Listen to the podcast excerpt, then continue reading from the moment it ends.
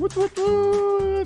Bonjour tout le monde et bienvenue à Balado Ludique, un podcast entièrement dédié aux jeux, mais plus particulièrement aux jeux de table et aux jeux de société. Aujourd'hui, saison 11, épisode 4, avec mes deux collaborateurs d'aujourd'hui, et oui, le flamboyant Simon. Salut Simon! Ouh, salut tout le monde! Comment ça va? Ben, je suis bien excité d'être là. Euh, je pense que ça va être un bel épisode ce soir. Ouais, puis euh, c'est c'est bizarre, euh, on s'est comme échangé de place, hein? Ouais, exact. On a fait euh, comme dans quoi? Freaky, Freaky Friday? Freaky Friday, podcast, balado ludique. Et euh, évidemment, euh, nous sommes joints par Monsieur Antoine. Bonsoir Antoine, comment ça va? Bonsoir, ça va très bien. Merci beaucoup de me recevoir encore et je sens effectivement que ça va être un bel épisode ce soir. Moi et Simon, euh, ouais, je sens que ça va, ça va chauffer. Ouais, et ben comme d'habitude, on va essayer. euh, hein, on, on, a, on était bon jusqu'à jusqu'au début, de- depuis le début de la saison, à essayer de restreindre nos épisodes, d'être dans les temps. Encore une fois, alors euh, ça va être un peu ma job de vous checker, mais en même temps, moi aussi je parle pendant des heures des fois, donc euh, ça va être ma job de me checker aussi. Donc pour cet épisode 4, et, et voilà, euh, est-ce que euh, ben on est prêt, on va commencer. Évidemment, avant avant toute chose, euh, on va remercier à tous ceux qui nous écoutent euh, attentivement, qui étaient excités au début de la, de, de la nouvelle saison. On- Patreon! Patreon! et Patreon, évidemment, les Patreon, Patreons, merci de nous avoir continué à nous supporter. C'est très apprécié. Et euh, ben c'est ça, c'est dans le fond épisode euh, la saison 11, euh, elle est entamée euh, pour euh, 10 épisodes. On va voir évidemment la- le party de fin de saison comme d'habitude pour les deux derniers épisodes. On va vous en reparler quand on, on- on va être un petit peu plus seté, mais là on a une grosse équipe cette année et euh, comme vous l'avez euh, constaté, ben évidemment on, on change de partenaire, donc c'est pas toujours les mêmes trios qui sont présents. Mais au party, on va tout être là. On va, on va tout être là. Euh, comme d'habitude, ça va être euh, intense, ça va être le bordel. Mais on aime ça comme ça. Alors, euh, messieurs, euh, on peut commencer avec un peu d'actualité. Mais on dit actualité, mais en réalité, on, on s'entend qu'on parle souvent plus de jeux qu'on a joués récemment. Euh, alors, euh, peut-être, Simon, euh, tu veux nous euh, commencer ça? Euh, à quoi tu as joué? Qu'est-ce que tu veux nous parler là, pour euh, ce petit segment? Oui, exactement. Euh, je vais commencer tout d'abord euh, en disant, Jeff, euh, t'as fait une belle intro, mais t'étais pas là à l'épisode 3. Malheureusement, on a vraiment dépassé la limite à l'épisode 3. On était pas dans les temps. C'est quoi le record qu'on doit battre, là, Simon? pas là? Euh, le record à battre, euh, je sais pas, on a fait un épisode qui durait 6 heures, mais c'est un party de fin de saison, ça compte pas. Euh, donc, on, on est parti. On est parti ce soir. Justement, vous avez entendu Antoine, vous savez pas que la discussion entre Antoine et, et moi a déjà commencé là, dans le, le chat de préparation. Fait que je pense que ça va être assez excitant ce soir. Ben, ceux qui nous Euh. ont écoutés, en fait, quand on a fait les, les sell sheets pour le proto de l'année, l'année dernière, on a quand même fait un live Facebook de 4 heures de temps. C'était quand même, c'était quand même pas pire. Euh, oui, exactement. Et euh, ben là, ce soir, j'étais comme, ok, je vais, je, je vais parler du dernier jeu que j'ai joué. Là, j'étais comme, ah, encore un jeu de merde dans duquel je vais parler à Balado Ludique. La dernière fois, j'avais l'impression d'être négatif. Je parlais que de jeux de merde. Fait que là, j'ai dit, non, non, je peux pas parler de mauvais jeux.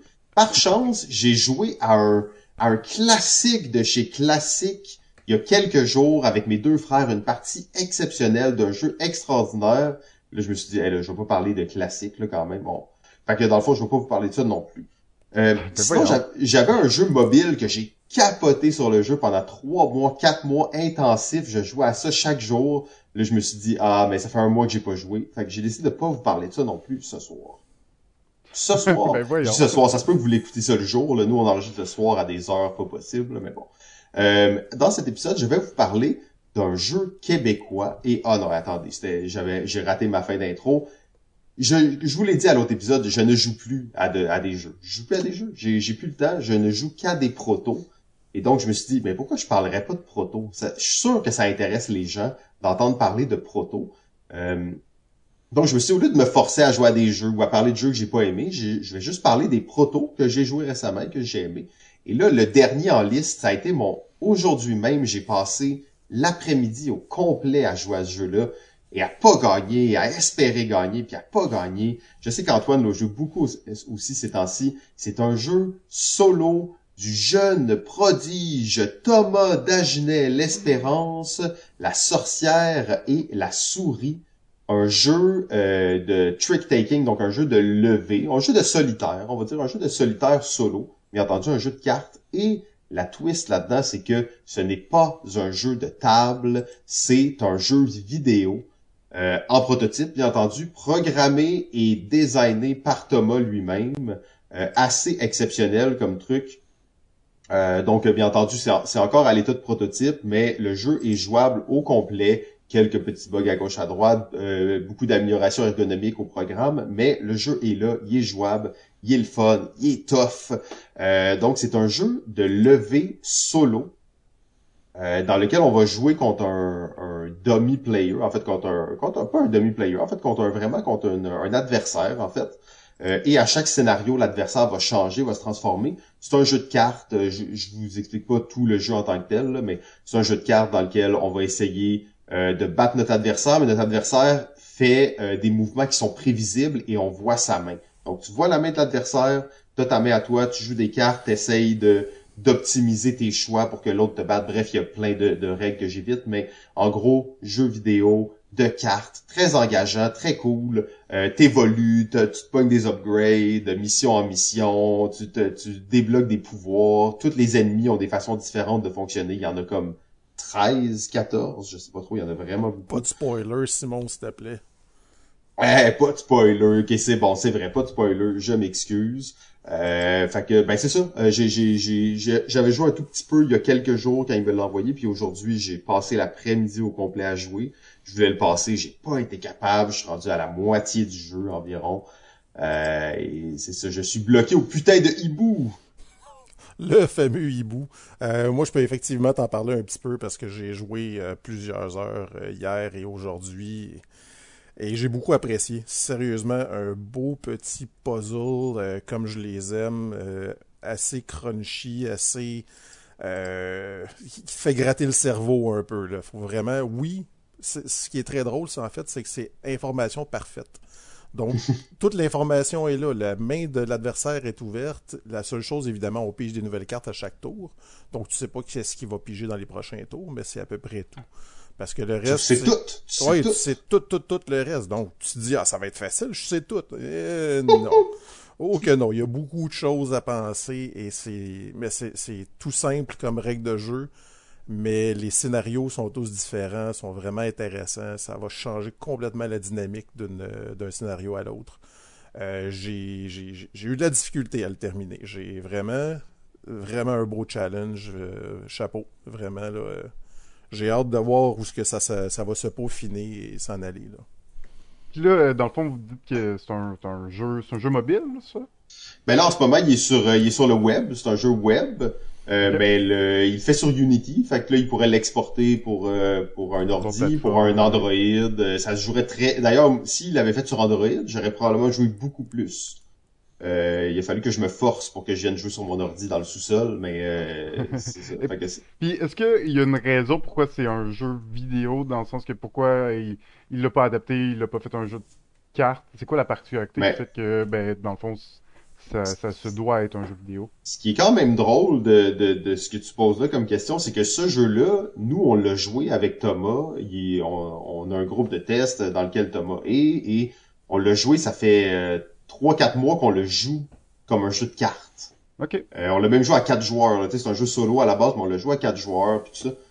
Puis, à un moment donné, Thomas, il m'arrive, puis il me dit « Hey, euh, j'ai programmé sur Unity euh, tel tel jeu. » là, je suis comme ah, OK, cool. » Il dit « Mais tu sais, ça a toujours, à la base, ça a toujours été un jeu vidéo dans sa tête, ce jeu-là.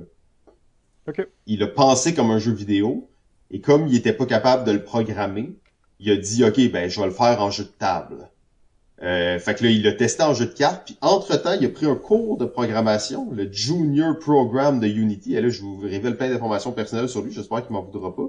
Mais euh, il a fait un, genre de, cours de base de Unity pour apprendre à le faire. Et là, il était finalement capable de programmer son jeu. Fait qu'il a pu l'amener dans la forme, en tout cas, s'approcher de la forme qu'il imaginait son projet depuis le début. Donc, il n'y a pas de particularité, dans le fond... Euh, ce jeu-là, maintenant qu'il l'a adapté en jeu vidéo, il pourrait quand même être fait en jeu de société ou il y a, des choses qui sont rajoutées qui font en sorte que c'est vraiment euh, plus euh, un jeu vidéo dans le sens? En fait, ça, encore une fois, c'est aussi vraiment une belle question, je trouve, parce que d'un côté, l'amener en jeu de table, ça l'a forcé à sais, vraiment comme pas simplifier, mais tu sais, un jeu de table, hein, faut que ça se gère tout seul, faut que tu puisses le le le le, le réfléchir, tu sais, puis activer l'ennemi, puis trouver tes pouvoirs, tout ça. Fait que ça ça l'a forcé à simplifier vraiment son son jeu. Mais là après en le ramenant dans un ordi, ça te force aussi à le simplifier vraiment parce que tu sais le pouvoir que tu actives à ce moment-là ou à tel moment dans le vrai jeu, mais là sur un ordi, c'est un peu plus euh, tu sais, tu peux pas juste comme activer des pouvoirs de même, fait que ça l'a forcé à remodifier un tout petit peu son jeu et à le reclarifier. Euh, et en fait, il y a, quand même des choses intéressantes comme les cartes évoluent. Dans la vraie vie, ça pourrait être des stickers que tu colles sur les cartes parce que c'est un genre de jeu legacy où tu as toujours les mêmes cartes, mais les cartes y évoluent un peu en cours de route. Dans la version euh, papier, tous les symboles étaient déjà... En fait, tu rajoutes des symboles sur la carte. Dans la version papier, tous les symboles étaient déjà là, mais il y en a que tu utilisais pas. Euh, mais là, maintenant, ils apparaissent graduellement sur les cartes au fur et à mesure que tu les que tu vas les chercher.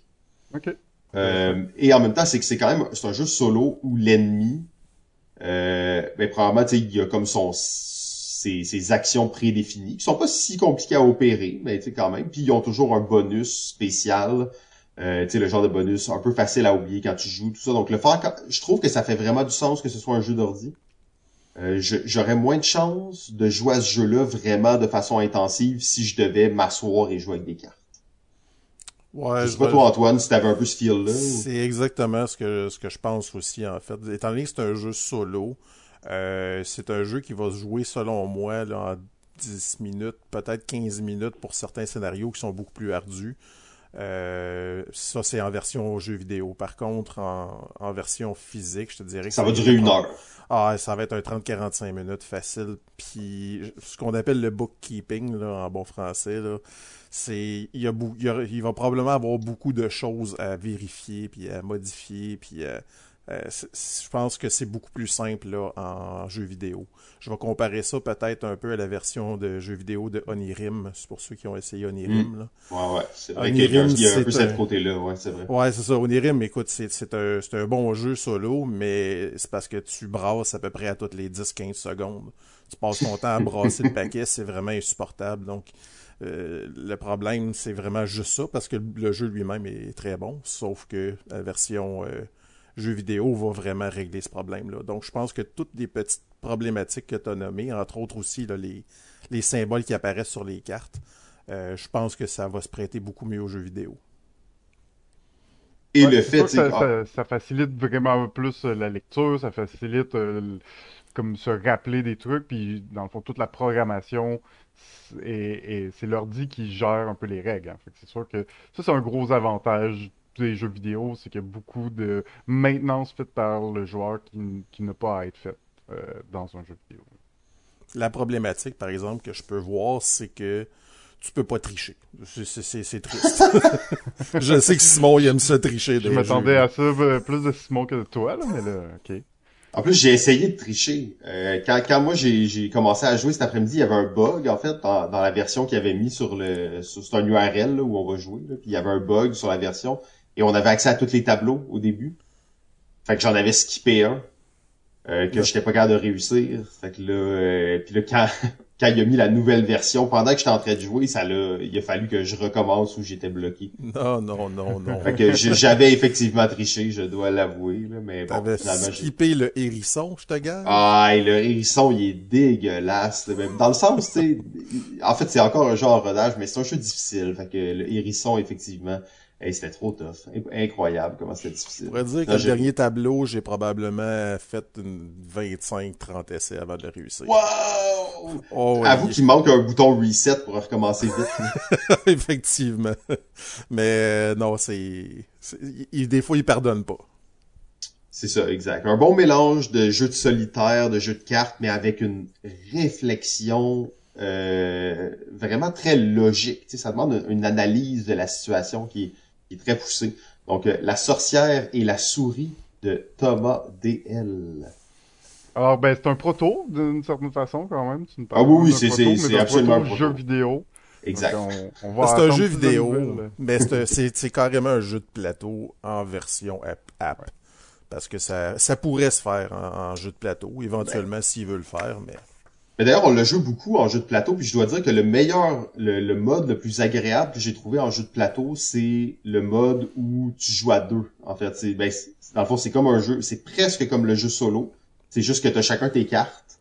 Il y en a un qui doit jouer l'attaque, l'autre doit jouer la défense. Puis euh, on a un peu moins de cartes en main.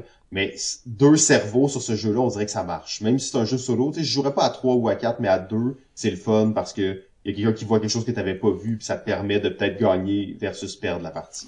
ouais, on avait joué à 4 effectivement, puis j'avais trouvé que c'était long entre les tours. Ouais, à quatre, deux, à quatre, Deux, c'est- je le verrais bien, par exemple.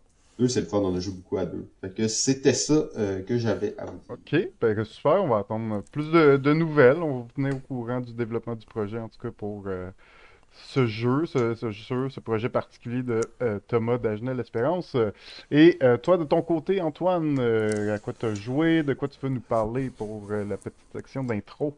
Ben moi, je vais vous parler de deux autres jeux d'auteurs québécois qui Oh, vont oui. qui vont sortir là, soit cette semaine ou dans les prochaines semaines.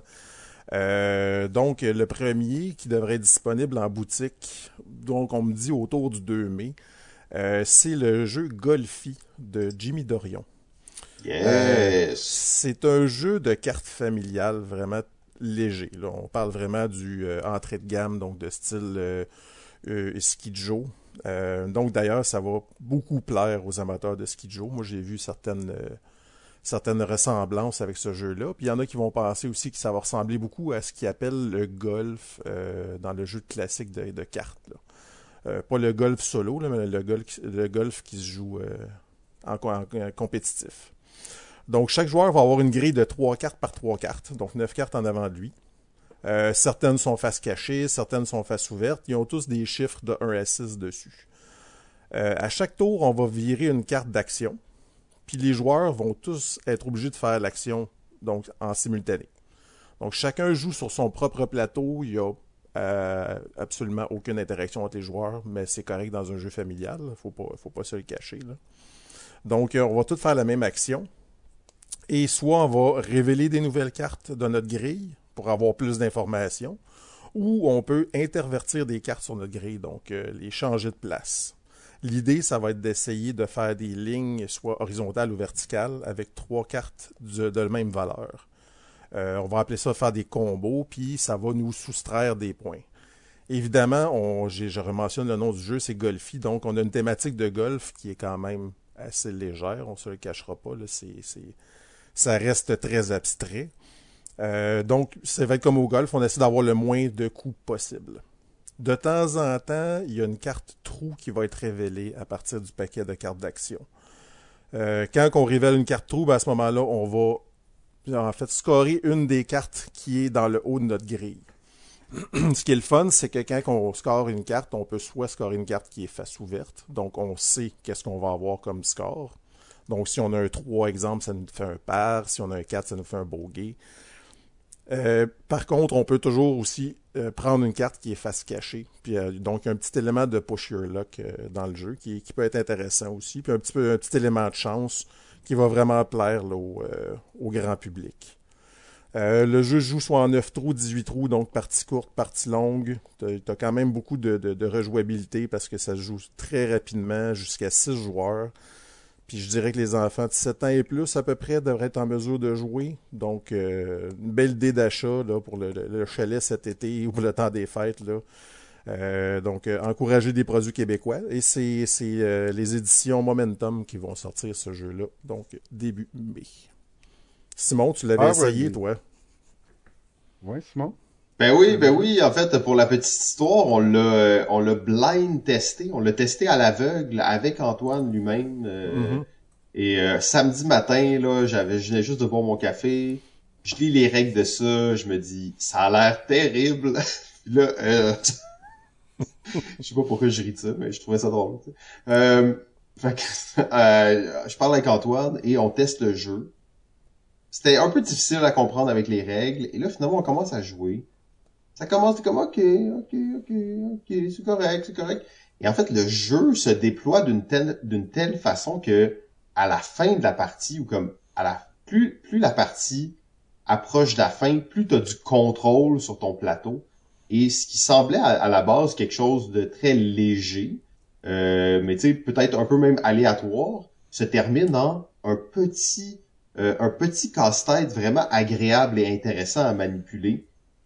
Euh, j'ai trouvé qu'en fait ça ça m'a fait penser à des pour moi ce jeu-là il a le potentiel de devenir un classique. Peut-être que je le surestime parce que je l'ai pas joué tant que ça, mais je trouve que de la façon dont le jeu se déploie, ça part excessivement simple et ça termine. La, fin de la partie est vraiment intéressante, même pour moi qui est un gamer plus aguerri. Je veux dire, j'étais vraiment engagé à la fin de la partie, puis j'étais content de voir comment ça se déroulait.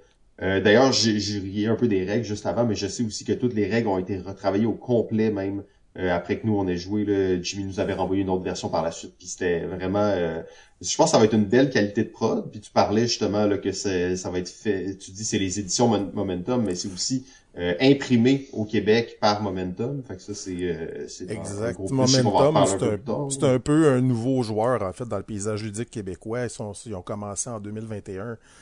Euh, avec le jeu là, La Récompense, qui a eu un, une réception un peu mitigée de la part du, du public. Par contre, ce qui est le fun, c'est que c'est eux qui font la fabrication complète de leur, euh, jeu. Donc, l'impression des cartes, leur plateau, et euh, tout ça. Donc, leurs plateaux sont en PVC recyclé, si je me souviens bien. Euh, donc, un produit qui est quand même, même si c'est du plastique, ça reste un produit écologique. ils font eux-mêmes leur meeple en acrylique. Ils font, donc, vraiment, ce qui, est, vraiment intéressant, c'est que ça va rajouter un joueur supplémentaire euh, dans la fabrication pour les produits québécois. Parce qu'on se cachera pas que il n'y en avait pas vraiment en fait au Québec des fabricants, des manufacturiers de jeux. On a beaucoup d'éditeurs, de distributeurs, mais des manufacturiers, il n'y en a pas. Donc euh, j'espère vraiment que ça va bien fonctionner leur affaire, mais je te dirais que jusqu'à maintenant, ils ont quand même plusieurs projets déjà euh, ils sont agressifs sur le marché. Ils sont très agressifs. Ils vont chercher beaucoup de. Moi, ce que j'aime voir, en fait, c'est qu'ils vont chercher beaucoup de projets d'auteurs québécois. Donc, ça, c'est euh, tout à leur avantage parce que ça, va nous donner aussi de, la visibilité là, sur le marché. Et même à l'international aussi, parce que si je me souviens bien, ils commencent à avoir des partenariats avec certains éditeurs français pour faire la distribution ici au Québec parce que euh, dans le fond, là, on parle, là, vous parlez des éditions Momentum, c'est aussi un imprimeur, mais c'est aussi un distributeur. Oui. Euh, oui, ils font les euh, trois, là. C'est vraiment, c'est du vertical, comme on dit, là. Ils, parlent, ils font de A à Z, là. Parce que, dans le fond, en édition, là, ça, c'est vraiment officiellement leur deuxième jeu en édition, mais ils ont, en distribution, ils ont distribué, entre autres, Archipirata. et bon, je sais qu'il y en a deux, trois autres. Soluna. Euh, Top Québec, entre autres. Il y en a deux, trois autres aussi qui sont des éditeurs euh, français, donc des jeux en bois. Je me souviens plus du. Euh, je pense que c'est Ludardenne que ça s'appelle. Donc, ils font des beaux jeux en bois. donc, vous pouvez aller voir ça sur leur site. Vraiment, ils ont. La, seule chose que je vous dirais, c'est qu'au niveau de l'édition, ils prennent des jeux qui sont vraiment presque 100% développés. Ils font pas beaucoup de développement de jeux pour le moment. Donc, ils vont prendre des euh, projets. On peut pas tout faire d'un coup. Non, non, non, c'est ça. Mais le développement de jeu, ça devient, euh, c'est une euh, tâche assez difficile pour ceux qui en ont déjà fait. donc, distributeur, éditeur, manufacturier, donc vraiment longue vie à, Momentum. Je veux pas leur faire de la publicité, mais j'espère vraiment que ça va bien fonctionner leurs affaires.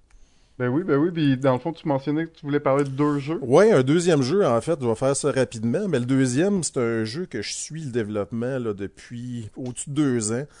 Euh, c'est Le jeu s'appelle Activity de Stéphane Vachon. Euh, Activity, c'est H-A-C-K-T-I-V-I-T-Y. Donc, comme un hacker. Comme un hacker. Euh, pourquoi je le suis tant que ça, c'est que en 2019, j'avais organisé un concours de création de jeux euh, à Val d'Or, ici dans ma région. Euh, puis c'est son jeu qui avait gagné justement le concours. Puis il s'appelait dans le temps The Squad Against Machines. Ben oui. Alors, ce jeu-là s'était rendu en finale du proto de l'année aussi, si je me trompe aussi. pas. Exact. Mais, exact. Mais c'était vraiment, c'est un jeu coopératif dans un univers cyberpunk là, où les joueurs vont essayer d'empêcher un virus de prendre le contrôle du cyberespace. Donc, il a été, il a changé un peu la thématique parce que dans le temps, c'était plus une thématique avec des mecs euh, qui envahissaient la Terre et tout. Là. Donc là, il a été vraiment dans le cyberespace. Euh, je pense que ça lui donnait plus de latitude au niveau de, de, de certaines euh, habilités et certaines, certains trucs. Donc, au niveau thématique, des fois, c'est plus facile à travailler quand c'est plus abstrait comme ça. Euh, chaque joueur va avoir un personnage complètement différent. Euh, ils vont posséder un paquet de cartes unique. Donc, chaque joueur a vraiment ses cartes à lui. Il n'y en a pas deux pareilles. À chaque ronde, chaque joueur va devoir piocher un nombre fixe de cartes. Je me souviens, c'est trois cartes par joueur. Mais il a le choix de soit de piger de sa pioche à lui, ou de la pioche des cartes ennemies. Ou il peut faire un mix des deux. Donc là, ce qui est le fun là-dedans, c'est que les joueurs vont être obligés de se consulter puis de un peu de s'équilibrer entre eux autres. C'est-à-dire que si moi je prends trois cartes ennemies, donc moi je pourrais pas jouer d'habilité ce tour-là, je vais pouvoir juste jouer des ennemis. Donc ça, ça veut dire que vous autres, vous allez être obligés de prendre des cartes d'action pour essayer de tuer les ennemis. Parce que moi, je pourrais pas faire grand-chose ce tour-là. Ou on peut faire des, des mix. Moi, je prends deux cartes d'action, une carte d'ennemi. Donc, il y a vraiment un équilibre qui est très intéressant, là, qui est très important à maîtriser, euh, mais qui est très difficile au départ, je dois le dire. Là. Euh, nous, quand on l'avait testé euh, lors du concours de création, je sais qu'il a été rebalancé complètement. On parle d'il y a deux, au-dessus de deux ans. Là. Mais il était quand même assez difficile à réussir. Mais c'est vraiment une question de trouver le bel équilibre justement dans combien de cartes d'ennemis je vais ramasser, combien de cartes de joueurs que je ramasse. Parce que le problème, c'est que si tu ramasses juste des cartes de joueurs, ben, tu vas finir par en gaspiller parce que tu es obligé de toutes jouer tes cartes à tous les tours. Donc, et, les cartes ennemies et tes cartes de joueurs. Donc, si tu n'as plus d'ennemis à tuer, puis il te reste des cartes de joueurs, ben, finalement, ils ne te servent pas à grand-chose. Donc, il faut vraiment que tu arrives à peu près équivalent là, pour pas gaspiller des cartes. Donc, c'est vraiment un beau jeu euh, qui offre beaucoup, beaucoup de scénarios différents aussi. Donc, il y a une campagne qui va venir avec le jeu. Euh, il va avoir un beau plateau aussi avec des inserts en acrylique, euh, donc double layer.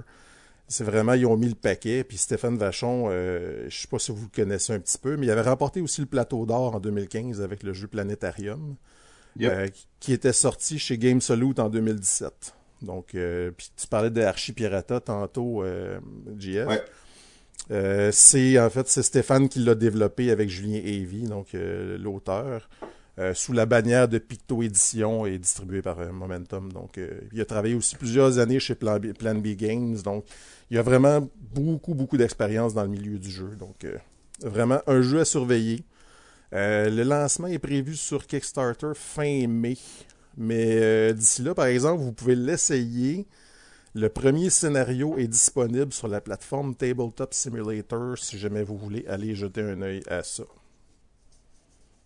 Donc, c'était. Ah ben, c'est super.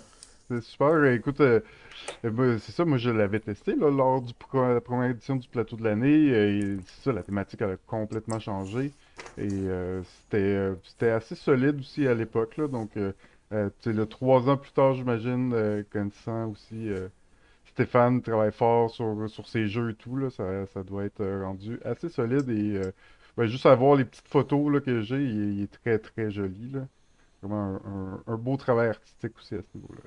Ouais, mais Stéphane, c'est un, un perfectionniste sur ses propres projets. Moi, je vais vous dire que il, il met le paquet, là. Fait que je m'inquiète pas du tout. Super, ben écoutez, euh, comme vous auriez dû me le dire, là, que c'était une thématique du jeu québécois, là, moi je... T'as pas eu le mémo, JF? J'ai pas eu le mémo, là, moi. J'arrive avec un jeu complètement pas rapport, mais euh, moi, le, le, le jeu que j'ai pu essayer euh, dans les dernières semaines et que j'ai beaucoup essayé, euh, beaucoup apprécié, c'est un jeu euh, qui s'appelle Freedom the Underground Railroad. C'est un jeu euh, qui date quand même de 2012. Ça faisait un petit moment que je l'avais repéré que je voulais l'essayer.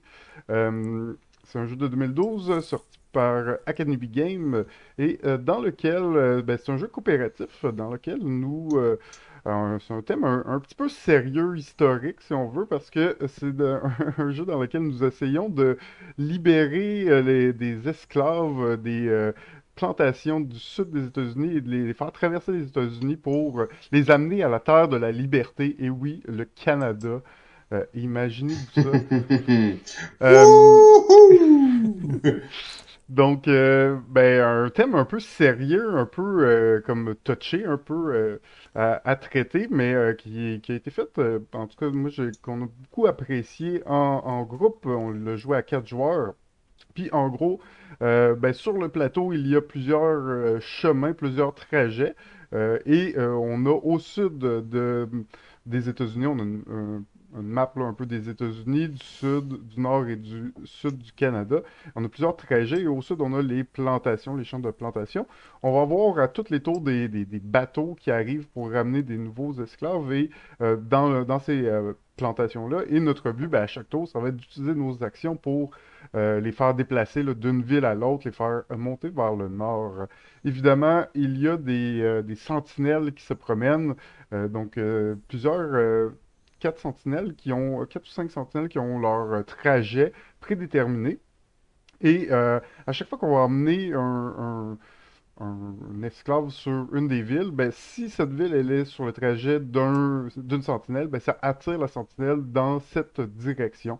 Donc c'est un peu comme ça naturellement qu'ils vont se déplacer. Il va y avoir aussi des cartes, euh, des cartes d'événements à chaque tour qui, euh, qui vont en faire déplacer, mais c'est principalement comme ça. Donc notre but c'est un peu de bon attirer, euh, attirer les sentinelles d'un côté pour pouvoir réussir à en faire passer quelques-uns de l'autre côté se coordonner en équipe aussi. Donc, euh, il y a des euh, cartes spéciales. À chaque tour, on a des gens de... On va comme acheter des jetons qui vont nous permettre de faire des actions donc de déplacement. Euh, on va aussi acheter des cartes spéciales qui vont nous permettre de faire des actions spéciales. Dans ces cartes-là, il y a des, des cartes qui sont négatives, qu'on n'a pas le choix de... qui sont présentes et qui souvent vont avoir un effet pendant le tour au complet. Donc, il y a une carte moins disponible à acheter, mais qui va avoir un effet négatif. Donc, c'est, je trouvais que c'est assez clean comme mécanique, assez, euh, c'est pas trop compliqué, ça, marchait bien, la coordination entre les joueurs elle, était bien. Euh, pour une thématique aussi euh, euh, lourde et difficile, on a, on a passé un très bon moment. C'est un, jeu que je recommande, en tout cas pour ceux qui sont aussi intéressés par ce genre de jeu un peu, euh, un peu plus sérieux, un peu plus historique. Des, des jeux sérieux en jeu vidéo, il y en a beaucoup. Des jeux qui traitent de sujets euh, peut-être plus réalistes, il y, en a beaucoup. C'est un peu plus rare à voir en jeu de société.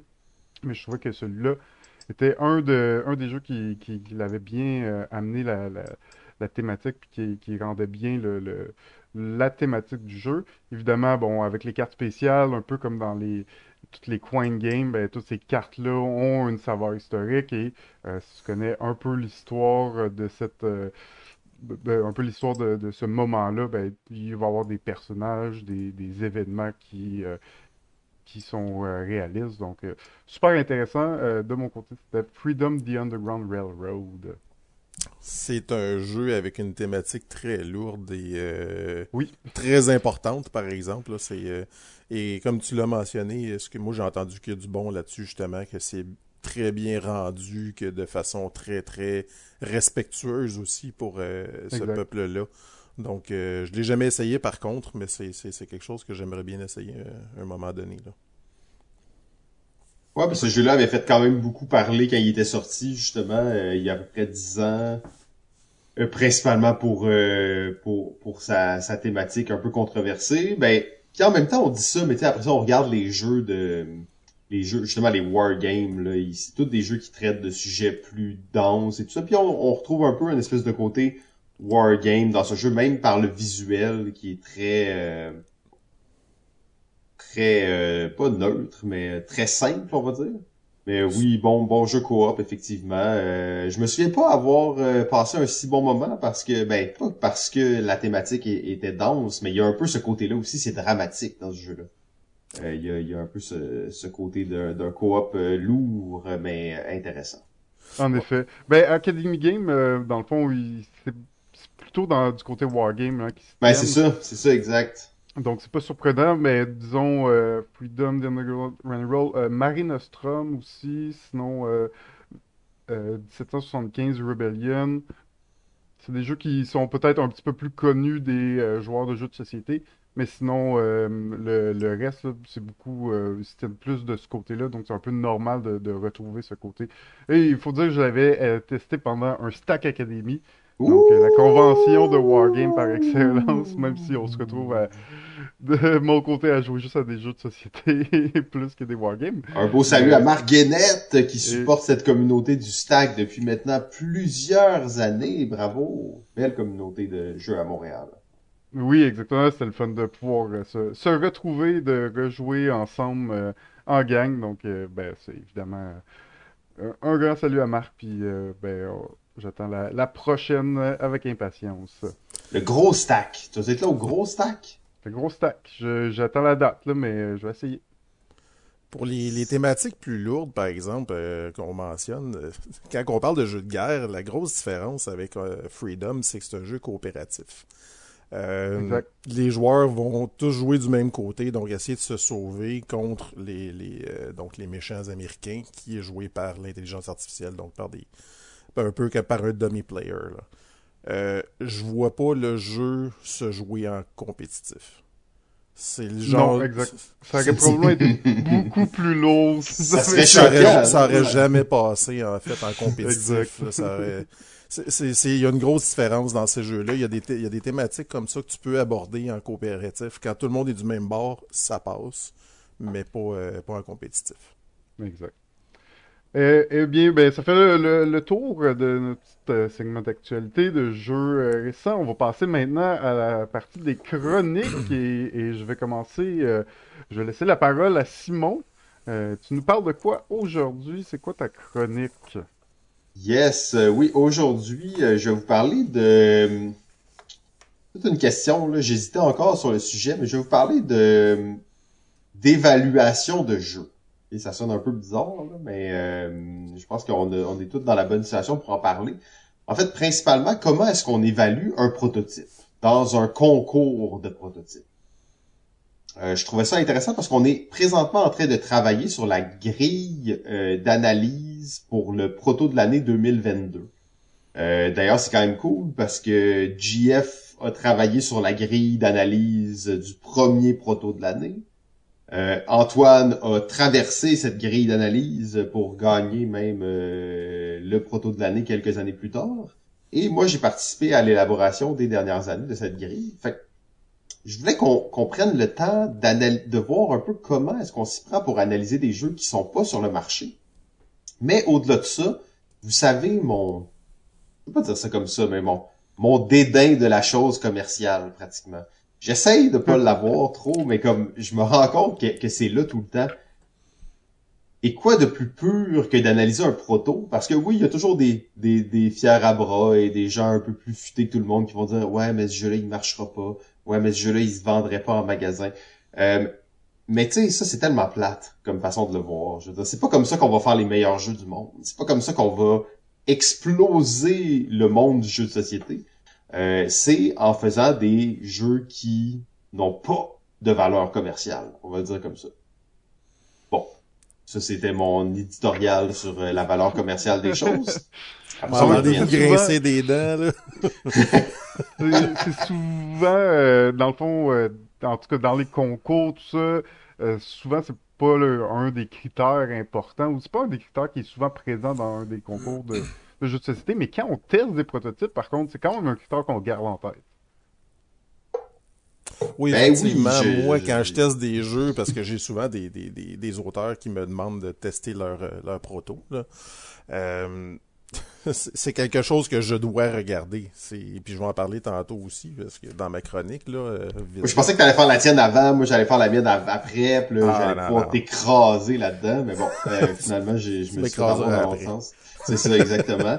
Euh, mais tu sais, je, je comprends cette, cette réflexion-là sur le fait de vouloir être publié, puis de vouloir faire un jeu qui est publié. Tu sais, avant de vouloir faire un jeu qui est publié, tu sais, fais un bon jeu. Ça va déjà être la base. Fais un bon jeu, fais un excellent jeu. Et après ça, tu sais, ton jeu, il aura toutes les chances d'être publié. plus un là-dessus, Simon. la première chose importante pour être publié, c'est que le jeu soit bon. C'est ça, exactement. Il y, a, des exceptions, il y a des jeux vraiment mauvais sur le marché, malheureusement, là, mais... ouais, il y en a sûrement plus de mauvais que de bons, parce qu'il y en a tellement, tu sais. Mais c'est un peu ça aussi la morale de l'histoire. C'est comme, si tu veux faire un jeu pour être publié, la plupart du temps, les jeux qui sont publiés, c'est des jeux qui ressemblent à des jeux, puis c'est d'autres jeux. Puis il y a rien de mal à ça, en fait. Je veux vraiment pas dénigrer cette voie-là.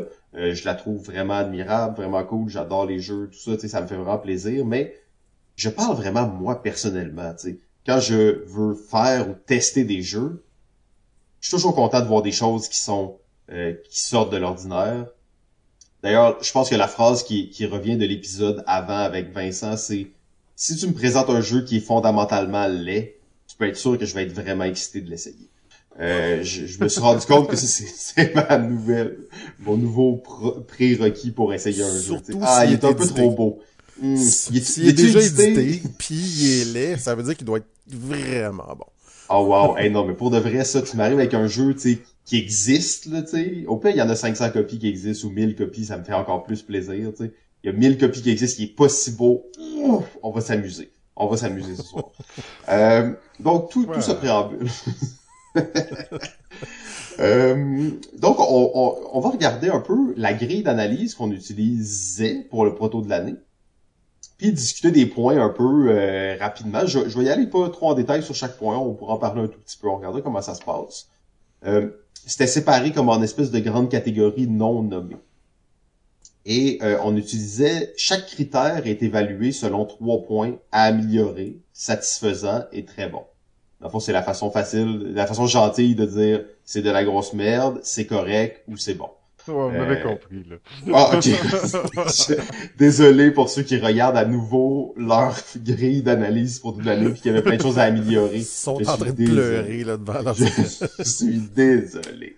Euh, donc, le, premier critère, puis d'ailleurs, ça, ça, pourrait être le seul si on s'appelait Pierre Poisson-Marquis, l'originalité et l'innovation des mécanismes. Euh, je dois dire que pour moi aussi, c'est quand même assez important, là, cette, cette donnée-là. L'originalité, l'innovation. Est-ce que j'ai l'impression de jouer au même jeu que j'ai déjà joué? Est-ce qu'il y a quelque chose dans ce jeu-là qui me dit que c'est nouveau? Euh, D'ailleurs, si vous l'avez remarqué, c'est souvent comme ça qu'on est capable de présenter un jeu en, euh, sais, je sais pas, mettons, en un, le format pitch d'ascenseur, donc en un moins d'une minute. Si tu es capable de dire à quelqu'un qu'est-ce qui fait que ton jeu est différent de tous les autres jeux qui existent, c'est déjà un très bon point. La plupart des jeux euh, ont peut-être ce côté-là, mais sont difficiles à expliquer. Si tu es capable de l'expliquer en comme 30 secondes, une minute, qu'est-ce qui fait que le jeu est différent des autres et se détache du lot, vraiment, là, tu tiens quelque chose. Le fameux hook, comme on appelle, donc c'est ça. Effectivement, qu'est-ce qui va... La twist! C'est la, fameuse twist? La, différence, par contre, entre l'innovation puis... Euh, ah, c'est ça. Moi, j'aime moins le mot innovation parce que souvent, les auteurs vont se dire, OK, là, faut que j'aille chercher quelque chose de vraiment, vraiment fucké. Puis... Ouais. Mais l'innovation, c'est pas toujours quelque chose de fucké puis qui a jamais été fait avant. Des fois, ça peut être juste un mélange de deux mécaniques qui a jamais été fait de cette façon-là. Euh, donc, on pense entre autres à The Crew, qui est un jeu, somme toute, assez euh, simple, donc, mais qui a gagné euh, beaucoup de prix.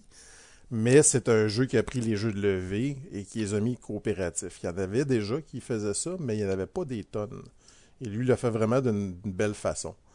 Donc, c'est ce genre d'innovation qui peut bien fonctionner aussi dans des concours. Ouais, puis il faut faire toujours aussi attention parce que oui, l'innovation, mais euh, puis l'originalité, mais euh, il faut que ça soit justifiable aussi. Dans le sens que euh, t'as beau avoir des mécaniques euh, qui sortent de l'ordinaire, si ça a l'air d'être ça a l'air de pas bien marcher avec le jeu, si ça a l'air d'être ajouté pour être ajouté pour que ça soit funky, c'est pas ça non plus qu'on cherche, tu sais. Donc euh, oui, on veut aller du côté de l'innovation, mais il faut que ça concorde avec le jeu, puis que ça marche bien, puis que ça soit des bonnes mécaniques au, bout de la ligne aussi. C'est un peu aussi, on juge aussi un peu de la qualité de, de cette innovation-là. Oui, ben oui, c'est un bon point, effectivement. On pourrait faire un jeu avec une mécanique, des affaires complètement bizarres qui marchent pas tout. Ça serait une genre d'innovation, mais pas nécessairement euh, euh, intéressante. Donc oui, l'originalité, euh, l'innovation, mais vraiment ce qui différencie ce jeu parmi le, le, le, paysage ludique, en fait. Hein. C'est un peu ça. Si on regardait votre jeu, il se situerait où et comment il se distinguerait de, ce, de, sa, de sa situation?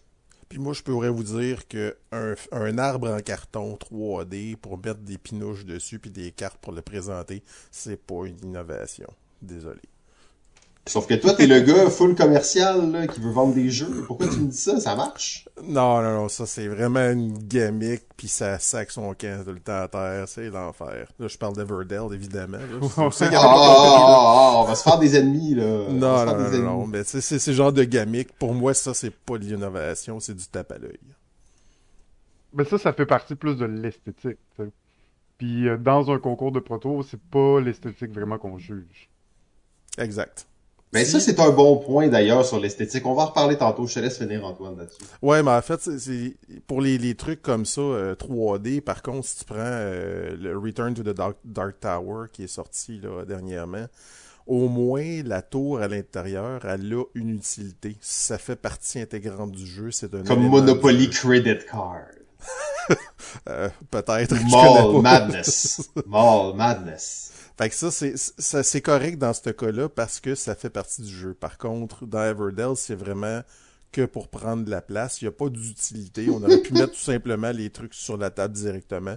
D'ailleurs, je vois, j'ai vu plein de gens jouer à ce jeu-là sans l'arbre parce que c'était plus dans le chemin que d'autres choses. Hater.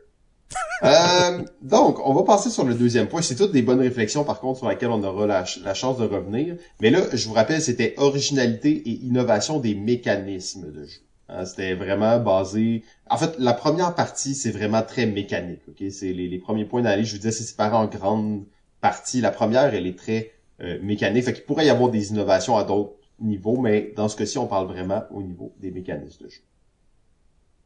Euh, deuxième point, progression de la tension et de l'enjeu. Euh, vous savez, tu les jeux, là, il y a un certain... Euh, ça se bâtit, l'excitation, tu bâtis quelque chose, tu fabriques ton engin, tu prépares ta stratégie, la tension augmente, quelqu'un prend ton territoire, ta carte est prise, t'es stressé, t'es nerveux, la fin de la partie approche, ça va te finir ça va te finir qui a gagné? Donc, ça, c'est ce qu'on veut, euh, c'est la courbe de l'attention dans un jeu qui est intéressante. Ça veut dire que y a, euh, ça se bâtit jusqu'à la fin. C'est pas comme au début de la partie, c'est très tendu, puis à la fin, tu sais déjà qui a gagné depuis cinq tours, ou euh, ce, genre de choses-là. Donc vraiment la progression de la tension dans le jeu. la plupart des bons jeux ont cette espèce de tension-là qui progresse. Elle peut partir très haute et rester haute tout le long, bien entendu. C'est pas nécessairement mauvais pour autant. Mais ce qui est souvent problématique, c'est quand la tension diminue plus la partie approche de la fin. Ou à l'inverse, qu'il n'y a pas de tension de la partie du tout, puis qu'il y en a juste dans les deux dernières minutes.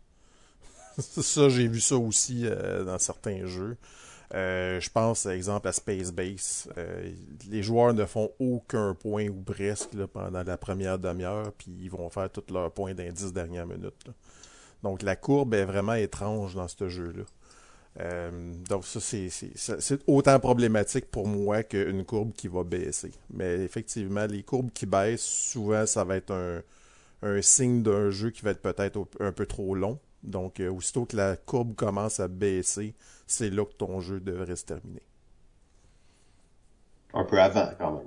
Ouais, ou un peu avant, en fait, c'est ça. Mais si, si on commence à être capable de tout faire ce qu'on veut. De, disons, je prends un jeu de, d'engine building ou avec des, des une machine. Euh, si tu es capable de tout faire ce que tu veux faire, puis de rouler ta machine au complet plusieurs tours, c'est que ton jeu est vraiment beaucoup trop long. Il n'y a plus de tension, tu plus de est-ce que je vais avoir le temps de faire ce que je veux, puis tout ça. c'est vraiment quelque chose de très important, effectivement. Je vais y aller avec euh, le troisième point et euh, certaines personnes pourraient dire que c'est la base de tous les jeux. Offre des choix intéressants. Je suis pas d'accord que c'est la base de tous les jeux. Euh, en tout cas, d'ailleurs, moi je travaille présentement sur un jeu à zéro joueur. Enfin, je pense pas que, que c'est la base de tous les jeux. Mais je pense quand même que c'est vraiment important qu'un jeu offre des dilemmes des moments où le joueur va devoir subir une espèce de coup de renonciation, va devoir se battre contre le temps qui reste, avec les ressources qu'il a, contre un autre joueur. Bref, d'offrir des choix intéressants, c'est probablement la base de beaucoup, beaucoup, beaucoup de jeux. Ouais, ben Ouais. sinon, euh, on veut pas sentir non plus des, des fois c'est trop linéaire. Euh, Mm. T'as l'impression que tu suis euh, euh, comme euh, un, un pattern. Tu là, je, pense beaucoup, pour moi, ça me fait beaucoup penser à, des, à certains jeux vidéo là, qui sont très linéaires. Que, ben, tu vas à un point, tu fais, tu vas à l'autre point, tu vas à l'autre point. Dans un jeu de société, tu as besoin d'avoir un peu plus de l'aspect de choix, l'aspect de dilemme.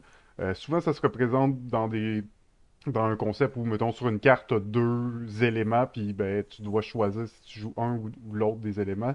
Fait que souvent, t'as une tension entre, ok, ben, je, je prends cet élément-là ou ce- celle ou l'autre, mais évidemment, en faisant un choix, tu n'obtiens pas l'autre, ou tu, tu te coupes la possibilité de l'avoir.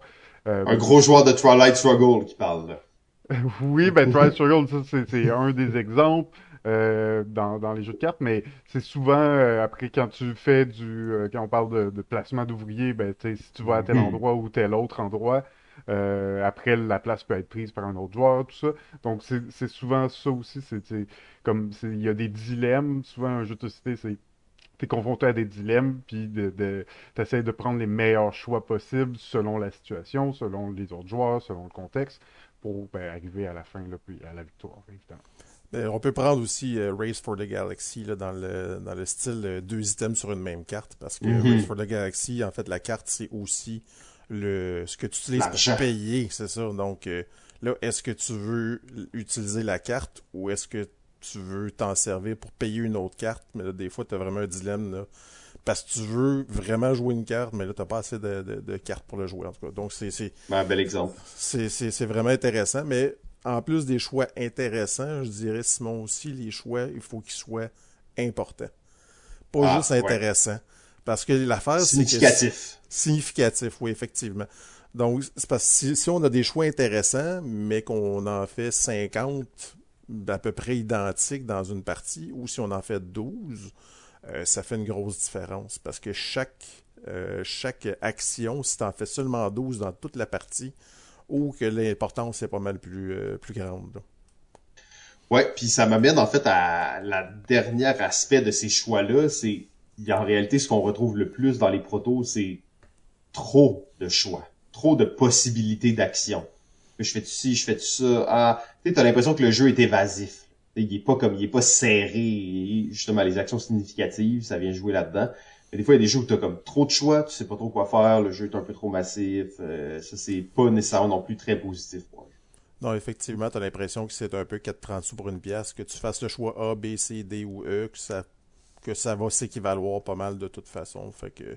Puis souvent, c'est qu'en début de partie, tu es un peu perdu parce que tu sais pas trop où tu t'en vas. Donc, des fois, les choix plus limités en début de partie, quitte à ouvrir un peu euh, l'éventail euh, plus la partie avance. Donc, euh, on, on pense, exemple, à Terraforming Mars, que je sais que tu aimes beaucoup, euh, Simon. Yes! Ben, quel chef-d'œuvre! Ah, Pierre, il est pas là pour te contredire. Youhou! Mais c'est ça, c'est un jeu où que ton tableau va grandir au fur et à mesure que la partie va avancer. Donc, les choix d'action sont de plus en plus importants. Contrairement à Feast for Odin, où tu as 64 emplacements d'ouvriers au départ, euh, puis tu sais pas vraiment où est-ce que tu t'en vas. Euh, là, je vais juste euh, accélérer un tout petit peu le rythme parce que j'en ai comme 15 à faire. Fait que je, vais juste comme en nommer quelques-uns, puis je pense qu'il y aura pas trop de, de grosses discussions là-dessus. Si vous voulez, interrompez-moi n'importe quand, puis on en parle un peu. Je vais quand même laisser des petits silences là, pour, euh, pour le faire. Fluidité des tours, le rythme de jeu. Ça, c'est le classique des classiques. D'ailleurs, euh, ben, le rythme c'est-tu long avant que je joue mon tour? Est-ce qu'à mon tour, ça fait, est-ce que c'est rythmé? Est-ce que je suis capable d'avancer? Est-ce que je sens que je progresse? Est-ce que pendant le tour des autres, il y a de quoi qui se passe qui m'intéresse? Bref, le rythme du jeu. Euh, dans les dernières années, on a vu les, les jeux euro, même, même, en fait, la plupart des jeux, là, quand nous, quand moi j'ai commencé à jouer il y a une quinzaine, dizaine d'années, c'était des jeux à quatre joueurs. Et le, nombre de jeux, c'était quatre. Et là, avec le temps, les éditeurs ont poussé, ont poussé, ont poussé. Puis là, maintenant, on voit beaucoup de six joueurs, même que c'est en train de rediminuer un peu, mais on a vu beaucoup de six joueurs. pour augmenter le nombre de joueurs, tout ça. Et on dirait qu'à 6 joueurs, la plupart des jeux, là, ils commencent à être très longs. Très, très lourds. Tu des jeux un peu plus corsés, là, tu sais, 6 joueurs, là, ton, c'est long avant que ton tour y arrive. Ça peut prendre des fois 10 minutes, des fois 8 minutes avant que ton tour y arrive. Ton tour, il dure une minute, mais t'attends 10 minutes avant de jouer. Donc, il y a comme tout quelque chose qui fait que le rythme n'est pas intéressant. Encore pire pour les petits jeux. Il y a des petits jeux où tu as l'impression qu'à ton tour, tu fais une action qui dure une seconde, mais ça prend quand même 3-4 minutes avant que ton tour revienne. Bref, rythme de jeu. Oui, c'est, je vais en reparler tantôt de ça. Euh, équilibrage, hein, le, le, balancing, comme on dit, le fait que les stratégies soient soient pas nécessairement euh, et, ben, qu'ils soient équivalentes en fait. Euh, des fois, j'ai une réflexion assez tordue sur l'équilibrage parce que il y a des éléments où il y a des jeux comme l'exemple parfait, c'est le jeu Marco Polo, là, où il y a des pouvoirs qui sont surpuissants et on c'est pas équilibré, mais ça l'est d'une certaine façon. Je trouve qu'on est un peu un peu stiff là, sur l'équilibrage, un peu rigide sur l'équilibrage en général de vouloir que ça soit absolument tout équilibré, mais on s'entend que c'est quand même le fun quand tu donnes plusieurs chemins pour faire des points qui soient relativement équivalents. Après ça, de mettre des pouvoirs qui viennent débalancer des choses tant qu'il y a des mécaniques ou des mécanismes de jeu qui permettent de rattraper ces, ces, euh, ces éléments de design-là. Il y a quelque chose d'intéressant là-dedans. J'en ai parlé de l'équilibrage justement dans ma dernière chronique. c'est ah, quelque chose de très important. Puis effectivement, le j'ai justement mentionné Marco Polo parce que c'est un exemple type de euh, tout est déséquilibré, mais tout est équilibré en même temps. Dans le sens que tout est overpowered, donc ça finit par s'équivaloir au bout. Mais la question importante que les juges devraient se poser, c'est pas est-ce que c'est équilibré, mais est-ce que vous avez l'impression que c'est équilibré? C'est ça qui est important. C'est vraiment le feeling du balancing et non pas le, le balancing réel. Ouais, il y a personne qui a sorti calculatrice, puis en réalité, je dirais même que dans le dans le cadre du concours, la question qui venait plus par rapport à ce point-là, c'était pas nécessairement est-ce que c'est équilibré ou est-ce que mais tu sais, est-ce que c'est un jeu qui a le potentiel d'un équilibrage? Est-ce qu'on voit comme ça ressemble à quoi une version équilibrée de ce jeu-là, tu sais? Où il y a des choses qui sont clairement débalancées qui ne fonctionnent pas dans le jeu? Oui, effectivement, tant qu'il n'est pas broken complètement, là, il faut pas, faut pas que le jeu soit brisé parce que là, c'est sûr que vous serez pas capable d'évaluer de toute façon. C'est ça. C'est un classique d'ailleurs, ça arrive souvent, ça malheureusement, toujours un ou deux bons jeux, puis là on tombe dans une espèce de, de cul-de-sac dans le jeu qui avait pas été planifié par l'auteur ou qui a pas été assez testé, puis là, ben, le jeu tient plus la route à cause qu'on a touché à cette espèce de petit nœud là qui était caché quelque part. Donc euh, c'est là aussi l'équilibrage qui est important parce que tu veux que les gens ils soient capables de jouer une partie au moins qui, qui fait du sens. Là. Euh, je pense pas qu'il y a un juge qui va dire ouais j'ai perdu par deux points parce que cette carte-là était pas assez bonne pour qu'est-ce que je pense qu'elle devrait être. C'est jamais le genre de commentaire qu'on a entendu. Euh, de toute façon, les gens ils jouent trois fois un jeu dans leur vie, ils devraient même pas se soucier de ça l'équilibrage. Euh, euh, durée et complexité du jeu, bien entendu par rapport à son public cible. Donc est-ce qu'on a un jeu qui est beaucoup trop long, beaucoup trop court pour le public cible, pour le type de jeu? Euh, on en connaît tous des jeux qui sont trop longs et des jeux qui sont trop courts, c'est plus rare. C'est rare qu'un jeu va vraiment être négativement affecté par le fait qu'il est trop court. Euh, on peut des fois être un peu déçu que ça soit trop court, mais souvent ça va être relativement positif. Mais trop long, c'est un bon classique euh, sur, sur le marché des jeux trop longs. L'autre point que j'aime beaucoup, c'est l'interaction. Et euh, j'en avais parlé un tout petit peu il, y a quelques, épisodes. C'est le ludologue en personne, Sylvain Otrotti, qui m'a parlé de sa, sa réflexion sur comment évaluer l'interaction dans un jeu. Et euh, bien entendu, on va évaluer la pertinence de l'interaction. Donc, est-ce que l'interaction dans le jeu fait du sens avec tout le reste du jeu? Euh, j'ai un jeu où on fabrique chacun des tartes de notre côté, puis on veut avoir la meilleure tarte possible, mais je peux venir brûler ta maison. Euh, ben là c'est comme un peu bizarre, ça fit moins bien. Alors que ah j'ai un jeu, de, on a un jeu de guerre, mais on peut pas s'attaquer. Quoi que ça pourrait être cool quand même, ça existe là, mais mettons qu'on a un jeu de guerre, on peut pas s'attaquer. Ben peut-être que ça va être un peu bizarre. Donc l'idée c'est juste de voir la pertinence de l'interaction. Est-ce que ça fait du sens généralement sur le jeu? Ouais, puis c'est surtout les, les, vraiment les attaques, donc le, le fameux take that qu'on va appeler là. Euh, comme tu as un bon exemple, justement, est-ce que tu as un jeu euro avec du take that? C'est pas quelque chose qui, est normalement apprécié. Mettons que tu as un jeu de construction de ville, puis tu peux aller scraper la ville de l'autre, c'est vraiment normalement c'est débandant là, pour les joueurs. de se faire Ben, c'est ça, ça dépend du type de public. On en parlait justement tantôt. Si tu veux faire un jeu très stratégique, euro, où tout le monde fait sa petite affaire, mais que tu permets aux gens d'aller s'attaquer, ça risque de, de détonner un peu avec les jeux de ce genre-là qui se font. Ça veut pas dire que ça peut pas être bon, mais on parle vraiment de la pertinence de l'interaction. On sait jamais, la mafia pourrait se partir d'un tarte aussi, là, puis commencer à brûler des maisons des, de la concurrence. Là. Ben ça, oui, oui, ça c'est clair. D'ailleurs, on arrive au prochain point, c'est euh, l'originalité du thème. Ou euh, un thème vraiment bien exploité euh, dans, dans le jeu. Dans le fond, l'exploitation du, du, thème, on va appeler ça comme ça. Là. ça D'un côté, l'originalité, mais de l'autre côté aussi, est-ce que le thème fait du sens? en fait, est-ce que le thème est exploité d'une nouvelle manière? Donc, l'originalité du thème. On parlait tantôt justement de Freedom. Il y a quelque chose d'assez original là-dedans, de nouveau. Euh, il y en a plein des jeux qui sont pas originaux du tout, mais aussi qui utilisent le thème d'une certaine façon qui fait que c'est nouveau. Ça, tu sens que c'est différent, puis c'est engageant d'une autre manière. Euh, ce qui vient avec le sentiment d'immersion. Est-ce que je me sens appelé par le jeu? Est-ce que je me sens à l'intérieur du jeu? Et le sentiment d'immersion, on va traduire ça de façon académique par le concept de cercle magique. Donc c'est pas nécessairement est-ce que je me sens comme euh, comme le personnage que je devrais être dans le jeu, mais plutôt, est-ce que je sens qu'il s'est formé autour de la table une bulle qu'on va appeler le cercle magique, dans lequel on est dans un monde différent? Un, bon exemple pour moi de ça, c'est des cryptos. Euh, des cryptos, au niveau thématique, je veux dire, oui, ils se sont vraiment forcés pour mettre une thématique, mais le jeu, c'est pas, pas ça qui fait qu'il est meilleur pour autant, c'est pas ça qui fait que je me sens plus euh, dans l'histoire, que je suis plus immergé dans l'histoire. Mais c'est un jeu dans lequel, quand, quand je joue, je me sens vraiment à l'intérieur d'une petite bulle qui est hors du temps et de l'espace normal, dans laquelle je suis complètement concentré sur, sur le jeu. Je suis euh, dans un, dans un cercle magique là, au maximum. Ensuite, euh, bon, un peu plus, euh, plus euh, ben, qui, qui, vient vraiment avec la thématique, c'est les liens logiques entre la mécanique et la thématique. Tantôt, on parlait d'aller brûler le monde en faisant des tartes. Mais si ton jeu, c'est la mafia commence à faire des tartes, ça fait du sens. Mais si le jeu, c'est... J'allais dire... je sais pas trop, mère au foyer dépressive font des tartes, ça ferait aussi du sens, là, mais bon, ça aurait peut-être été mal perçu. Fait que je vais juste dire quelque chose comme ben compétition de tartes du quartier. Là, ça fait moins de sens d'aller brûler les, euh, les tartes des les maisons des autres joueurs. Deux euh, grandes catégories pour terminer. En fait, clarté des règles.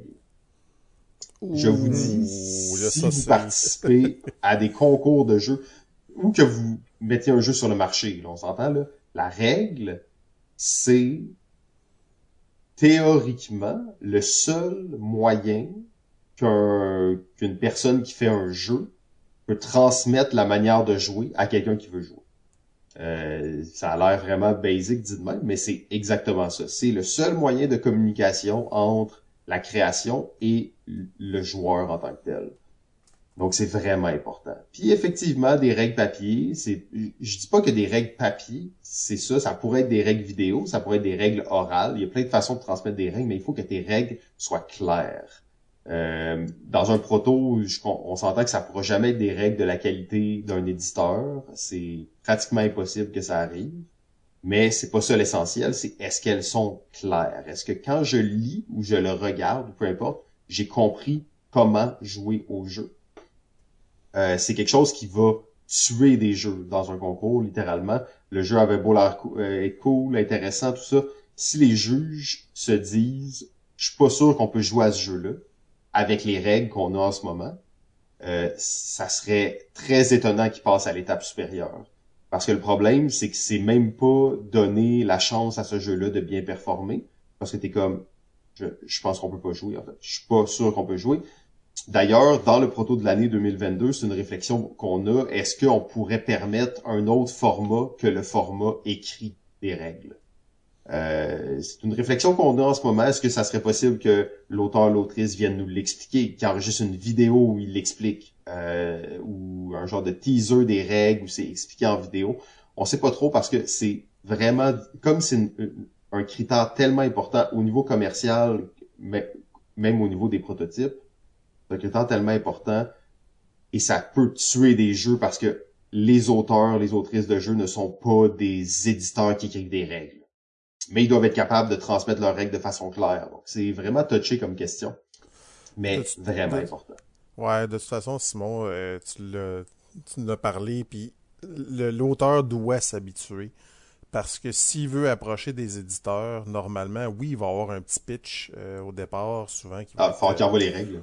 C'est ça, mais il va falloir qu'il envoie les règles au départ. Donc, souvent, le premier, la première chose que tu envoies à l'éditeur, ça va être les règles. Donc, si tu les as pas écrites de toute façon, tu vas avoir de la misère. Mais c'est un art, écrire des règles. C'est vraiment pas évident. Euh, on entend des histoires de certains éditeurs qui se rendent à des versions au-dessus de la version 100 de leurs règles de jeu. Donc, euh, Simon me parlait de ça, donc c'est c'est fréquent, donc c'est c'est pas quelque chose, même au niveau de l'édition, qui sont habitués de faire ça, ils se rendent quand même à au-dessus de 100 versions des règles. Donc, c'est compliqué à faire des règles, ça c'est normal, mais l'idéal c'est de partir avec une espèce de lexique peut-être, donc essayer de réutiliser toujours les mêmes termes, euh, ne pas changer la terminologie là, dans, dans, un livre de règles, c'est déjà un bon départ. Donc, euh, mais... Ouais, puis... Excuse-moi. Euh, non, non. C'est juste... Juste pour dire, dans le fond, puis dans beaucoup de protos, c'est souvent la première étape. Hein, c'est avant même que les juges puissent tester un jeu, ils vont lire les règles, puis ils vont se baser sur la lecture des règles pour, pour, pour savoir quel jeu ils veulent tester. Donc, c'est quand même vraiment l'étape la plus importante. Euh, dans un concours, c'est assez primordial. Comme dit, si le, les, juges ne peuvent pas jouer au jeu ou ils jouent mal au jeu parce que les règles, il, il manque des bouts, il manque des règles. Quand on est un auteur et qu'on teste son jeu, on est tellement habitué de l'expliquer puis d'être présent à la table que des fois on oublie que dans les règles, il faut que tu marques telle chose, tu peux pas le faire. Des fois, c'est, on prend pour acquis que c'est logique, que ça fait du sens, qu'on peut pas faire telle action, mais si c'est pas écrit dans les règles, c'est pas écrit dans les règles. Et l'auteur n'est pas présent pour nous dire si, si on peut ou on peut pas. Il n'est pas présent pour répondre aux questions. Donc, c'est vraiment conseillé aussi de faire, euh, tu parlais de, de, faire des blind tests. Ben, c'est ça. Euh, ça, c'est la base avant même d'envoyer euh, des règles à un concours. C'est de, de donner les, les, règles complètes à un groupe qui l'a jamais testé et que ce groupe-là doive lire les règles et pouvoir jouer ensuite. Et en théorie, si tu as à intervenir, c'est qu'il y a des problèmes dans tes règles. Et ça, c'est important parce que si ça arrive à un groupe comme ça, ça va arriver à d'autres groupes. Et puis, c'est vrai pour quand tu l'envoies à des éditeurs, mais c'est encore plus vrai si tu fais de l'auto-édition, que tu t'auto-édites, que tu fais toi-même ton jeu, que tu fais un Kickstarter, whatever. Ben, au bout de la ligne, tu n'auras pas l'éditeur derrière là, qui, qui, va être là pour passer à travers, faire 100 versions. Fait que c'est encore plus important. Mais c'est ça, euh, on aurait pu en parler en premier et on peut en parler pendant des heures parce que c'est assez touché. C'est vraiment pas la chose que les auteurs aiment le plus faire en réalité. c'est souvent aussi très difficile à faire puis de, ça prend beaucoup de travail puis de version. Euh, mais vraiment du blind test puis tester les règles, faire lire, relire à, des joueurs, s'assurer que toutes les règles sont présentes. Euh, et ben aussi juste des fois de prendre des jeux qui sont édités, euh, de regarder comment, c'est quoi la structure, comment il organise l'information, juste l'organisation de l'information dans un livre de règles. C'est souvent un peu pareil, c'est tout le temps un peu du, pareil au même. Fait que dès qu'on suit pas cette technique-là, ça peut aussi rendre la lecture vraiment plus compliquée. Puis souvent, ben, des jeux, euh, ils, ont 12 pages, mais on pourrait l'écrire en 6. Euh, juste parce que l'information, comment elle est communiquée, n'est pas optimisée le plus possible. Et c'est important de mettre des exemples aussi. Euh, c'est des exemples. Ça, des fois, euh, tu optimises ton paragraphe pour que chaque mot soit vraiment. Pour, au lieu de faire un paragraphe, euh, trois paragraphes pour la même règle, tu en fais juste un, toutes tes phrases, tous tes mots ont été optimisés. souvent, c'est tellement dense, c'est une bonne chose, sauf que c'est tellement dense que tu as besoin après d'avoir des exemples, et juste le joueur puisse confirmer qu'il a bien compris ce qu'il vient de lire, avec des petits exemples simples à côté. C'est aussi assez important. À la limite, ça n'aurait même pas besoin d'être un critère d'évaluation parce que si les règles sont mal écrites, le jeu va se couler lui-même. C'est une bonne réflexion, ça, Antoine, pour la, prochaine fois. Ben pour là, euh, c'est une bonne réflexion. D'ailleurs, on a, c'est ça, on a beaucoup de réflexions sur les règles en tant que telles. Euh, le fait que les règles soient claires, c'est important. Le fait qu'elles soient écrites clairement, c'est une autre question, même si effectivement, comme vous l'avez dit, c'est un, une compétence que les, les gens qui font des jeux se doivent de, au moins de développer un petit peu. Je vais dérouler ça tout à l'envers, euh, revenir sur ce que Jeff a dit, puis euh, ça faisait tout bien du sens. J'avais juste pris quelques notes. Effectivement, c'est euh, j'aime bien l'idée de ces phrases très denses qui sont pratiquement cryptiques dans un dans un livret de règles. T'es comme ok, j'ai expliqué toute la règle en une phrase, mais c'est une phrase que qui est pratiquement incompréhensible. Mais ça, je trouve ça beau des règles. Beaucoup d'exemples, effectivement, mettez beaucoup d'exemples. Euh, dans un concours comme ça, c'est pas grave si vos règles sont trop longues et c'est pas grave si vos règles sont pas belles. Ce qui est important, c'est qu'il y ait des exemples et qu'elles soient compréhensibles, compréhensibles. Donc, mettez pas trop de temps sur le, visuel et plus sur l'écriture, ça va jamais être mauvais. Euh, expliquer les composantes, là, tu parlais d'images, par exemple.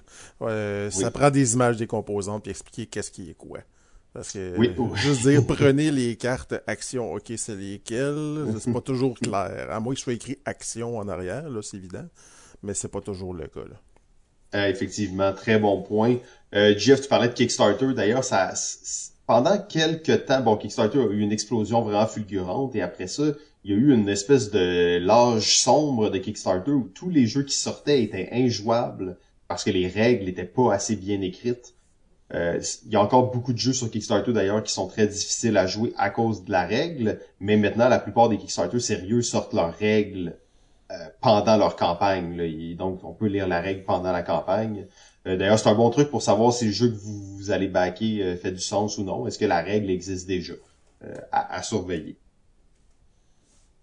Je parlais aussi de GF de, de faire des, des tests à l'aveugle, donc d'aller faire valider. Je vous recommande fortement d'aller sur le groupe jeux, création de jeux de société Québec, bien entendu, dont Antoine est un des co-administrateurs. Euh, je ne sais pas à quel point vous en avez parlé dans les autres épisodes, mais communauté québécoise euh, d'auteurs et d'autrices, créateurs, créatrices, testeurs, testrices de jeux. Testeurs, testrices. Testeuses de jeux. Euh, et vraiment, ça, c'est le genre d'endroit pour trouver des, des, testeurs à l'aveugle. C'est un bon endroit. C'est sûr, si vous arrivez là, vous connaissez personne, vous faites juste demander aux gens de tester leur jeu un peu de, de bienséance là, quand même. C'est pas des robots qui sont là, c'est des gens qui créent des jeux puis qui en créent sûrement depuis plus longtemps que vous. Fait que venez, présentez-vous, testez le jeu de quelqu'un et après ça, demandez aux gens de tester votre jeu. C'est la, la bonne approche euh, éthique de la chose. Euh, finalement, bon, on revient au proto de l'année. Dans un monde idéal, c'est sûr qu'on baserait pas le jeu sur la lecture des règles. Dans un monde idéal, on tous les juges testeraient tous les jeux et les auteurs seraient là pour expliquer les jeux, leurs jeux, tout le monde jouerait. ça serait vraiment une, belle perte de temps pour tout le monde parce que la plupart des jeux, ils seraient pas bons. Ça, ça serait euh, quand même pas nécessairement la chose à faire. Sinon, aussi, euh, rappelez-vous de quand les gens ont le nez dans les règles tout au long de la partie. Euh, vous savez ces jeux, ces fameux jeux Fantasy Flight où quand on joue une partie, on, on, a le nez dans les règles tout le long. Et on sait ça, puis j'ai pensé à Fantasy Flight et surtout Fury of Dracula que j'ai joué, qu'on passait notre temps avec le nez dans le livret de règles, ou Mansions of Madness. Écoute. en fait, ce qui est fou, c'est que j'ai rien dit. Je pense que les gens ont juste entendu ce qu'ils voulaient entendre. Euh, ça, ça a comme été un espèce d'inception pour tout le monde dans leur cerveau. J'ai pas dit de mots, mais je sais que tout le monde l'a entendu. Euh, vous irez réécouter. la même chose. Ouais, vous irez réécouter 10 secondes plus tôt, vous verrez, j'avais rien dit. C'était une illusion d'optique. Euh, le, dernier truc sur les règles que je peux dire, c'est euh, la technique que j'utilise quand je participe à des game jams. Et pour une raison obscure, j'utilise pas cette technique-là le reste du temps. Mais quand je participe à des game jams, j'écris la règle au fur et à mesure que je fais le jeu. Et oui, je l'update 50 fois. Je l'écris pas vraiment bien, chaque paragraphe, tout ça, mais je commence à faire ma structure dès que je commence à créer le jeu. Et c'est deux choses qui se font en parallèle. J'écris pas bien, encore une fois, j'essaye pas d'écrire des phrases qui sont compréhensibles et tout, mais je commence à mettre en place la structure, à mettre en place le matériel, à mettre en place une intro, toutes ces choses-là. Et le processus est beaucoup plus euh, fluide, bien entendu, c'est une belle habitude de travail à prendre. Mais en plus, ça fait que tu es toujours connecté sur tes règles. Donc, ça devient un outil de travail vraiment pertinent pour la création. Tu peux toujours t'y référer, tu les as sous la main, tu es prêt à avancer avec ça. Et quand tu as à les faire, tu pars pas à partir de zéro. Là. Donc, euh, je, vous recommande d'avoir un Google Doc d'ouvert, puis juste de commencer à noter des affaires dedans. Oui, puis un autre petit truc pour les auteurs. Euh, aussitôt que vous faites un changement dans votre règle, prenez un autre fichier. Euh, écrasez pas vos vieux fichiers. Parce que si jamais vous vous rendez compte que les règles, finalement, c'était pas bon, c'était mieux avant, ben, c'est le fun d'avoir un historique.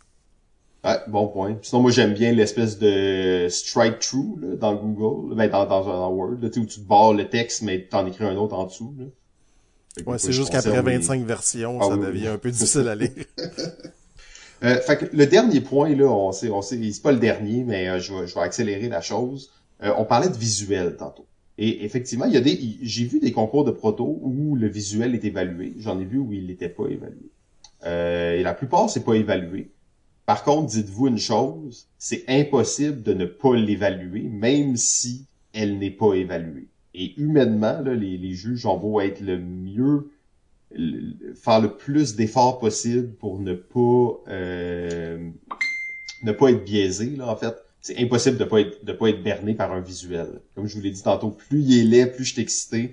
Euh, donc c'est vraiment euh, c'est très difficile de ne pas être berné par ça, mais réellement ce n'est pas un critère d'analyse.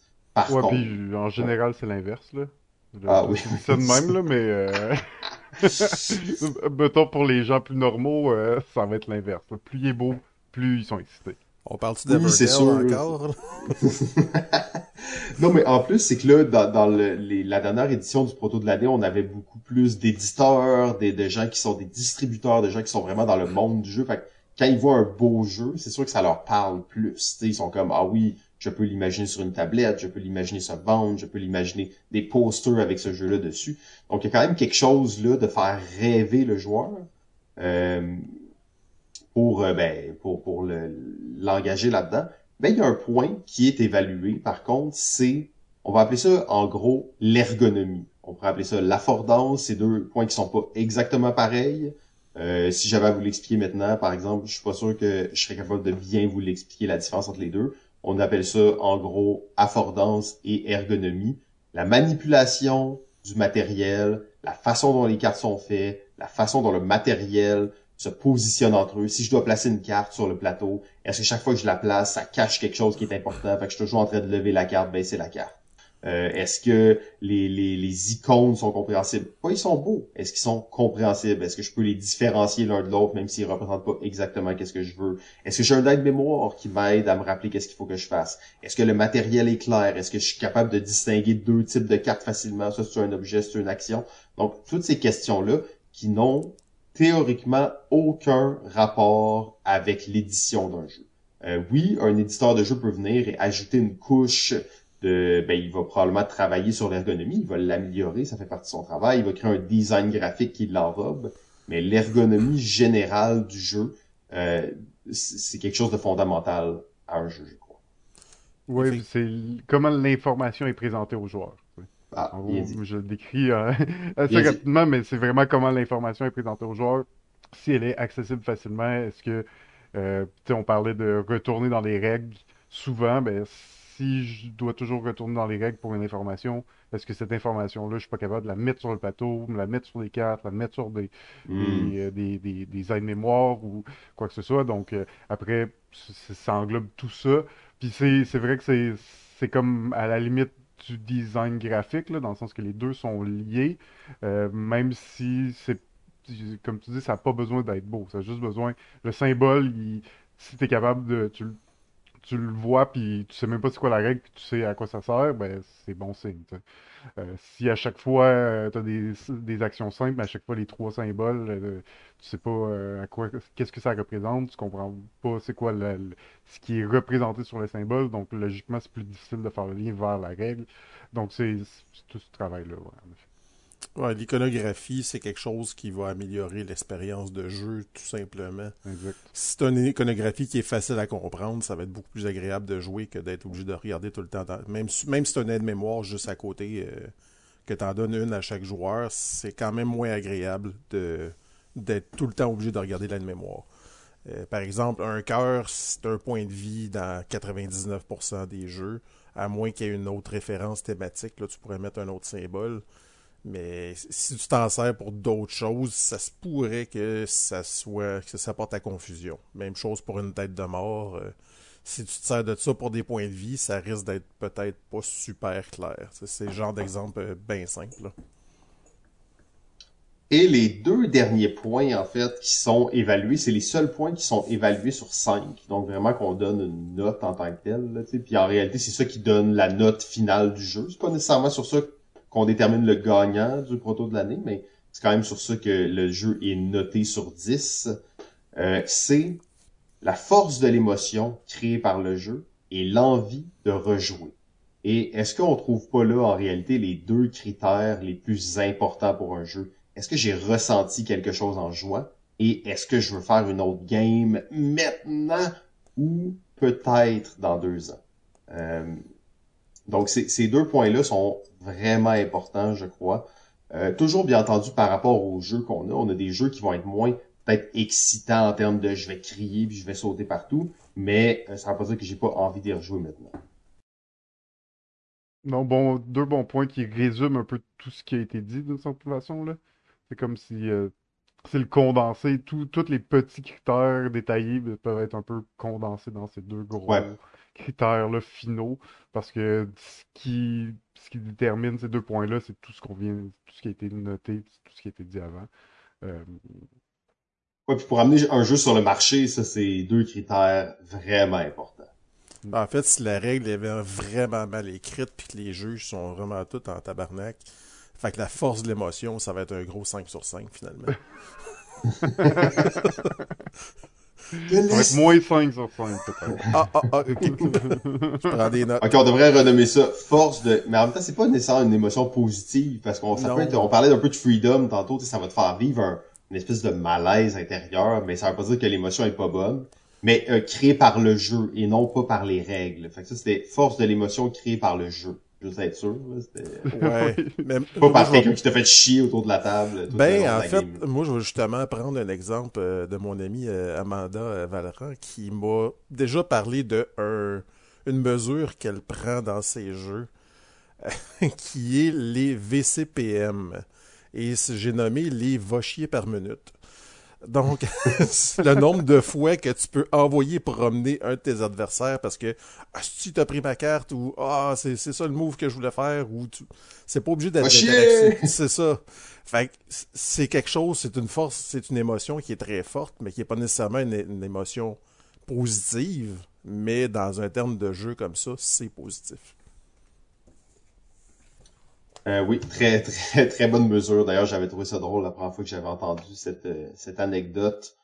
Euh, ben, ça, ça fait le tour, en fait. Je vais vous parler surtout, c'est ça, comment euh, ben, moi, je perçois l'évaluation de prototype. Et bien entendu, ça fait partie de le proto de l'année. C'était la grille d'évaluation du proto de l'année. Donc, ça fait partie de moi, mais aussi en général de, de cette organisation-là. mais aussi, bien entendu, de parler de, de jeux qui ne sont pas nécessairement publiés. On peut analyser ça d'un angle complètement différent même si la plupart des critères se recoupent, il y a quand même une espèce de toute petite différence entre les deux qui permet des fois que certains jeux vont gagner des concours mais ne sont pas nécessairement éditables et comme des jeux pourraient être édités, se vendre euh, quand même à profusion et avoir aucune chance dans un concours. Euh, ce qui veut dire aussi, si vous inscrivez dans un concours puis que vous gagnez pas, ça veut vraiment pas dire que votre jeu, il n'y a pas un potentiel commercial ou il n'y a même pas un potentiel de gagner dans un autre concours. Ça veut juste dire que votre jeu n'a pas gagné dans ce concours. Rappelez-vous ça. C'est un excellent point parce que tu as des jeux commerciaux qui, dans des concours, seraient vraiment mauvais.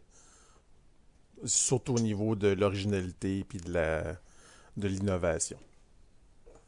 Ouais, c'est ça. En fait, c'est des jeux peut-être même qui, tout dépend comment le concours est construit, qui se rendraient peut-être même pas dans les dans les dernières phases du euh, du concours pour être vraiment testés parce qu'ils passeraient pas les premières étapes de, sélection des juges. De là, l'importance d'être capable de mettre sur votre fiche de promo ou sur votre description de jeu, peu importe, ce qui différencie votre jeu des autres. Ça pourrait être, c'est un jeu comme ça, mais qui fait telle chose de plus. C'est pas grave. Tant qu'on est capable de le situer dans le paysage ludique facilement, ça devient intéressant pour les fans de jeu de vouloir l'essayer. Ben, super, euh, merci Simon. Écoute, euh, on va on va conclure ça comme ça, on pourrait encore, je pense, en C'est parler. parfait, c'est euh, parfait. surtout nous trois, on pourrait en parler encore pendant des heures, mais euh, on a déjà de loin bossé le temps, fait qu'on va enchaîner tout de suite sur la prochaine chronique. Euh, tiens, Antoine, euh, tu nous parles de quoi aujourd'hui? Ben là, j'ai plus le temps de parler de rien, fait que... ça Là, va être ça. deux minutes environ. Ok, c'est Vas-y, euh, Vas-y, short and sweet. Non, non, non, mais... Allons-y, vas-y, prends ton temps quand même. On, Euh, on est content de parler de, de développement de jeu, ça, ça fait du bien. Euh, j'ai joué à beaucoup de prototypes, moi aussi, dans les deux, trois dernières années, évidemment, avec mon implication dans la création de jeux de société Québec, euh, entre autres. Euh, j'ai évalué beaucoup de sell sheets, beaucoup de présentations vidéo, donc euh, soit pour des concours ou soit juste pour aider les autres auteurs. Euh, une des Comment, Antoine, on problématiques... vient de parler de ça, là. Tu vas reparler de ça encore? ou- Ben oui, c'est je te dis, on a le même sujet. Non, c'est pas vrai. Une des problématiques récurrentes chez les nouveaux auteurs, nouvelles autrices, c'est la difficulté à cibler leur public de façon adéquate. Euh, ça, c'est quelque chose qui qui est pas donné nécessairement au début quand on commence, mais je dois le dire tout de suite, même moi, j'ai eu vraiment ces problèmes-là, puis je l'ai encore aujourd'hui dans mes projets. Là. Euh, on voit que les auteurs ont des bonnes idées, mais ils se posent pas la question la plus importante, c'est-à-dire à qui ce jeu va s'adresser. Si tu veux approcher un éditeur ou même t'auto-publier, tu dois savoir à qui tu veux plaire, mais à qui tu vas plaire aussi. Parce que les deux ne sont pas toujours égaux. Des fois, tu voudrais faire un jeu qui s'adresse à un public familial, puis finalement, tu te rends compte qu'il y a beaucoup plus de niveau gamer. Ben, euh, go with the flow, puis tu peux le, le- le- le- sortir de cette façon-là aussi. là. Je vais vous parler de deux choses distinctes. C'est connu, ça, hein, les jeux familiaux qui finissent en gros jeux de gamer. Ça, ça peut arriver. Euh, ou l'inverse. On peut parler d'urban drafting longtemps. Euh, je vais vous parler de deux choses distinctes mais interreliées, soit l'âge recommandé et le public cible. Ils sont pas exactement pareils, mais c'est ça va de pair. Donc l'erreur la plus fréquente, c'est de se dire, là, quand tu es un auteur, je vais faire un jeu que tout le monde va aimer. Enlevez-vous ça de la tête, c'est impossible. Ok, On peut pas faire un jeu que tout le monde va aimer. Il y, en a pas un sur terre. Euh, si on essaie de viser partout à la fois, on finit par s'éparpiller puis on risque de rater toutes les cibles. Ça serait comme dire ah, je vais faire un jeu avec 9 modules, mais tu joues juste avec 3 des 9. Comme ça, c'est sûr que tout le monde va aimer au moins une des 504 combinaisons possibles. Hein, Simon? Eh, moi, je suis un fan de ce jeu. Aucune. Ah, c'est un bel exercice d'auteur, mais au niveau du jeu lui-même, c'est on, on repassera. Je suis pas sûr que Freeman Free se disait qu'il allait plaire à tout le monde en faisant ça. Ben non, c'était juste une petite blague. Une autre erreur, c'est de faire l'inverse, soit de viser un groupe trop restreint. Euh, donc, on voit souvent des jeux qui sont nichés ou qui, sont, qui ont des thématiques méta qui vont être très difficiles à vendre à des éditeurs. Les mangas. Oui, ou le, le fameux pixel art. Donc ça, c'est des affaires qui sont assez nichées. Euh, je peux vous parler aussi des jeux de boissons. Les fameux jeux de boissons, c'est c'est le, le- le public cible est très restreint. On parle des jeunes euh, entre 16 et 20 ans, puis ça se limite pas mal à ça, puis c'est dans des contextes très particuliers, c'est pas quelque chose Lapi niche haut, loi niche bas, libou niche ni haut ni bas, mais où niche donc libou? Euh, je connais pas ce jeu-là. Ah, ok. Euh, les thématiques trop funky ou carrément ennuyantes, euh, même si elles sont originales. Donc, exemple, un jeu dans un univers de comptable, ça a jamais été fait, mais c'est plate. Fait que, C'est vrai ça que ça n'a jamais été fait? Je suis sûr que ça serait bon en plus. j'ai des doutes. Euh, en tant que comptable moi-même, je te dirais que ça, ça risque d'être plate en tabarnouche. À la maison, prouvez-nous le contraire. Il y a toujours un moyen là, de réussir à relever ce genre de défi, mais c'est un défi. Ouais, je Des boîtes et des palettes, hein, Jeff? Des boîtes et des palettes, c'est les meilleurs jeux. Brun et gris. Euh, les thématiques méta aussi. Les, les thématiques qui sont trop méta, genre faire une collection de jeux de société puis les placer dans des galaxes. C'est... Il n'y a pas trois jeux qui sont sortis de même dans la dernière année? Oui, mais c'est beaucoup trop méta, justement. Puis arrêtez de mettre le mot meeple dans le titre de votre jeu aussi, ça rend le jeu moins accessible parce que la moitié des, des- de Monsieur Tout-le-Monde, ils savent pas ce que c'est un meeple. Meeple Circus, c'est tellement bon. Ouais, Meeple City, euh, Meeple Circus, euh, il y en a un paquet comme ça. Là. Donc, on doit se poser la question à qui je veux plaire et se concentrer à faire le meilleur jeu possible pour ce public-là. Et non pas faire un jeu pour tout le monde qui est à moitié bon. Est-ce que tu veux faire un jeu pour enfants, euh, mettons un public de 5 à 10 ans, ben à ce moment-là, assure-toi que les parents aussi aient du plaisir à jouer. Parce que les enfants vont rarement jouer tout seuls, puis c'est les parents qui vont être pognés pour jouer avec. Je vous le dis, moi j'ai deux petites filles, puis je joue toujours avec mes filles. Donc les jeux que moi je trouve ennuyants, ils rentrent pas dans la maison. Est-ce bon conseil ça. oh que oui. Ben, en fait, c'est que la durée de vie du jeu, puis il risque de sortir beaucoup plus souvent. C'est surtout ça. Mais Atmosphere, on joue beaucoup à 50 déjà. Ben, moi, je vais parler Valley of the Vikings comme exemple. Valley of the Vikings, c'est un jeu que les jeunes de 4-5 ans sont capables de jouer. Tu tapes sur une boule avec une espèce de petite palette, puis tu essaies de faire tomber des barils. C'est super simple comme jeu, mais même les adultes ont du fun à jouer à ce jeu-là. Mm. Ça, ça, sonnait comme un jeu d'HBO à la base. J'étais comme... ouais, non, c'était, c'est moins sanglant que la, série télé. Euh, si tu veux faire un jeu familial, faut t'assurer justement d'avoir une thématique quand même assez légère. Tu, tu peux pas aller dans les thématiques trop lourdes, pas trop immersif non plus. Euh, des mécaniques qui incluent un aspect de chance, pas trop de choix, mais juste assez. Donc, c'est pas toujours évident d'aller pointer directement qu'est-ce que ton public va vouloir. Euh, Est-ce que tu veux faire un jeu pour initier les moldus au jeu moderne? Alors là, il faut s'assurer que les choix sont simples, mais qui ont assez de profondeur stratégique pour que le joueur veuille continuer d'y jouer par après et initier d'autres personnes avec. Si c'est pas meilleur que Ticket to Ride, ça vaut pas la peine. En cours de création, une des façons simples de voir qui est intéressé par ton jeu, on en a parlé tantôt, c'est de carrément le faire tester par des inconnus. Donc, tu poses la question aux joueurs s'ils l'ont-tu aimé, si tu leur genre de jeu, euh, quels autres jeux ils aiment? Euh, comme ça, ça donne vraiment un comparatif de OK, ce genre de personne-là fait partie de mon public cible. À moins de quelques exceptions très précises, vos amis et votre famille sont le pire public pour tester un nouveau jeu.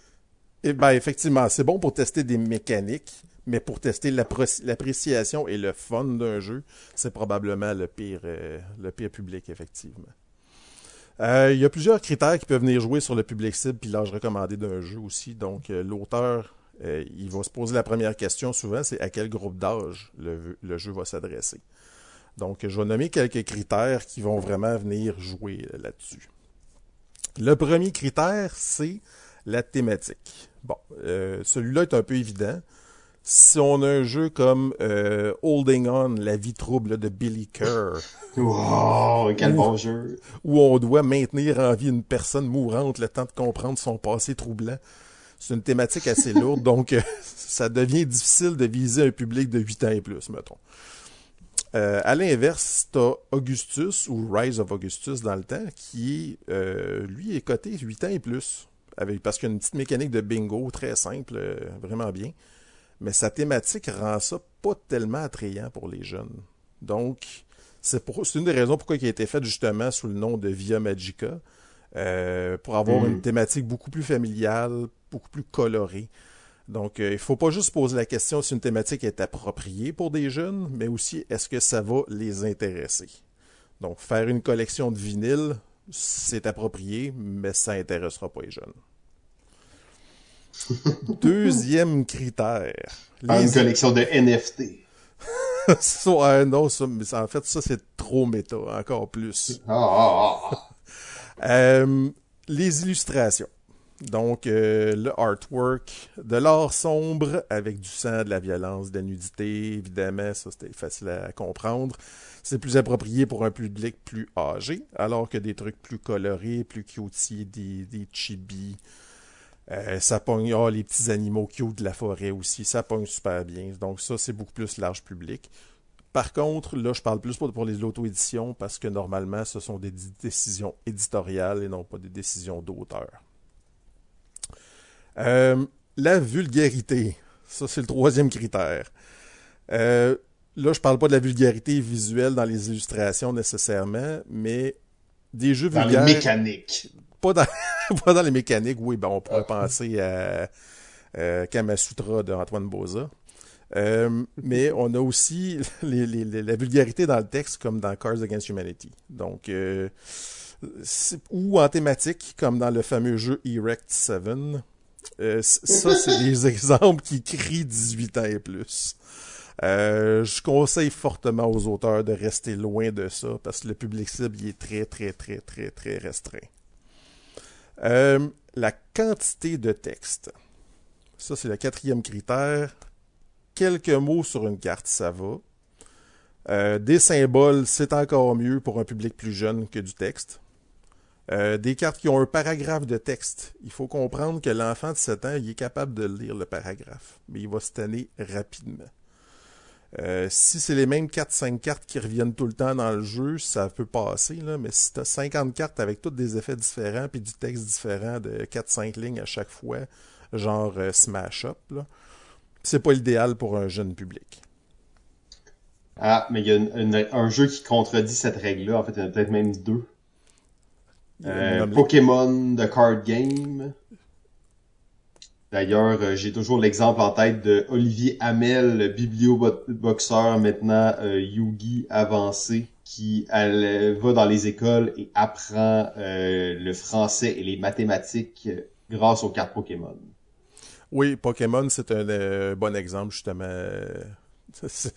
c'est vraiment à part parce que la thématique, elle est tellement forte. C'est ça, c'est un contre-exemple C'est ça, la thématique, elle est tellement forte pour les jeunes enfants qu'ils sont capables de rester accrochés. Oui, reste qu'il n'y a pas énormément de texte. Euh, il y, a des cartes qui ont beaucoup de texte, mais c'est pas toutes les cartes qui ont un gros paragraphe. Hein, non, non. C'est euh, des symboles puis un attaque. Euh, puis peut-être une phrase sur certains. Mais il y a des multiplications. Mais il y a beaucoup. Mais c'est un jeu compliqué, plus compliqué. Des multiplications. C'est drôle parce que je l'ai qu'on pourrait euh, penser pour ce genre de public cible en effet. Je l'ai même pas mis ça dans mes euh, dans mes critères, mais j'aurais pu parler effectivement du des fameux mathématiques. Non, mais ça, euh, dès qu'il y a des multiplications, tu perds tout le monde. Là. Pas juste... Y a-t-il des jeux qui ont des multiplications? Ben, il y en a plein. À part Pokémon? Non, il y en a des tonnes avec des ben multiplications. Euh, beaucoup... Des set collections, en fait. Eh, c'est ça, exact. Donc, tu as beaucoup de jeux qui vont dire, ben, tu fais 5 euh, points par paire de, ben, effectivement, ça reste des multiplications. quand tu ramasses avec des divisions, là, tu vas perdre à peu près 99% des joueurs. Mais on l'a dit l'autre fois, il manque de jeux avec des, des décimales. Ou des logarithmes. C'est vraiment dommage. ah oui, des racines carrées, c'est vraiment dommage. Je trouve que c'est pas, c'est prendre les gens un peu pour des bêtes, là. ah bah, t'as pas faire une racine carrée, là. Donc, addition, soustraction, multiplication, ça va simple. Euh, je, vais parler des mécaniques. Donc, ça, évidemment. Euh, il y a certaines mécaniques qui fonctionneront pas très bien avec des plus jeunes.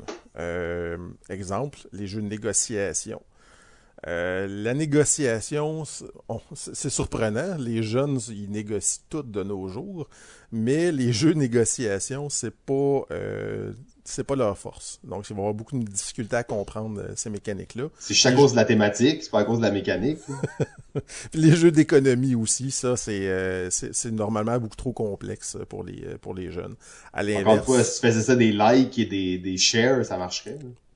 Probablement. Probablement.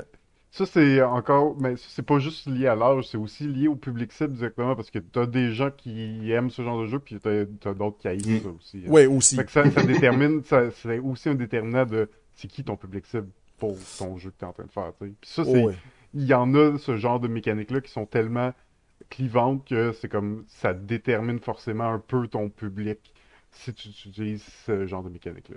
Ah, un jeu de négociation, c'est un bon exemple sur ça. Il y a des gens qui adorent, il y en a d'autres qui veulent même pas jouer. Là. Ben, en fait, négociation, t'en as des jeux qui sont très légers de la négociation. Si on pense à Catan, il y a de la négociation parce que t'as des échanges dedans. Monopoly, il y a de la négociation. Ah, Monopoly, c'est tellement bon. Avec la négociation dedans. Non, non, mais on s'entend que ça reste de la négociation. Surtout que tu as une possibilité de faire des échanges, c'est un jeu de la négociation.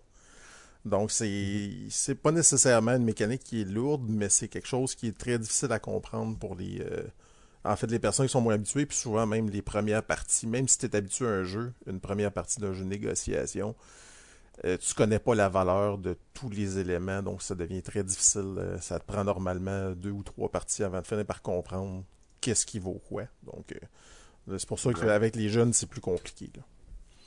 à l'inverse, les jeux où il y a la mémoire. là, je sais que Simon va grincer des dents. Mais les jeux où la mémoire joue un rôle important sont généralement axés vers un public plus jeune. Je dis pas que les adultes vont pas les apprécier mais c'est une mécanique qui est beaucoup, beaucoup utilisée dans les jeux pour enfants. La question, c'est les enfants vont-tu les apprécier? C'est ça l'autre question. Il y en a qui sont bien le fun. Moi, j'en ai un que je joue souvent avec mes filles, qui est Memo R, avec les, petits, pirates. Que, que je, suis tellement amusé en jouant à ça, genre, j'y pense encore avant de me coucher chaque jour. pour vrai? Non. Juste ça du sarcasme. ouais, moi, ben, en tout cas, moi, je le, trouve très bien quand même. J'ai du plaisir au moins à jouer avec mes filles. Là, quand je reviens à l'autre élément que je disais tantôt, là, s'assurer que tu as du fun avec tes enfants si tu fais un jeu pour enfants. Oh, ouais, mais là, ça nous permet quand même de faire une mini parenthèse sur cette espèce de, de, de, de mensonge sur la mémoire qu'on dit que c'est une mécanique de jeu ça peut être une mécanique de jeu. Il y en a des carrément des jeux qui sont basés là-dessus. Memo R en est un exemple justement. Puis là, on parle pas des, jeux nécessairement où ce que tu dois flipper puis faire des paires là. Ça c'est ça c'est vraiment le, Ouais, mais ces jeux-là, l'affaire c'est qu'ils sont tellement basés sur des compétences qui sont extérieures au jeu. C'est pas maîtriser le jeu. C'est un peu comme les jeux de dextérité. Là. Ouais, c'est des jeux où la, compétence de la personne hors jeu a tellement d'importance sur le jeu que ça peut créer des situations vraiment bizarres. Euh, moi, je suis quand même pas pire dans les jeux de dextérité, puis des fois, c'est juste frappant parce que je rate aucune épreuve alors qu'une autre personne va toutes les rater, tu sais.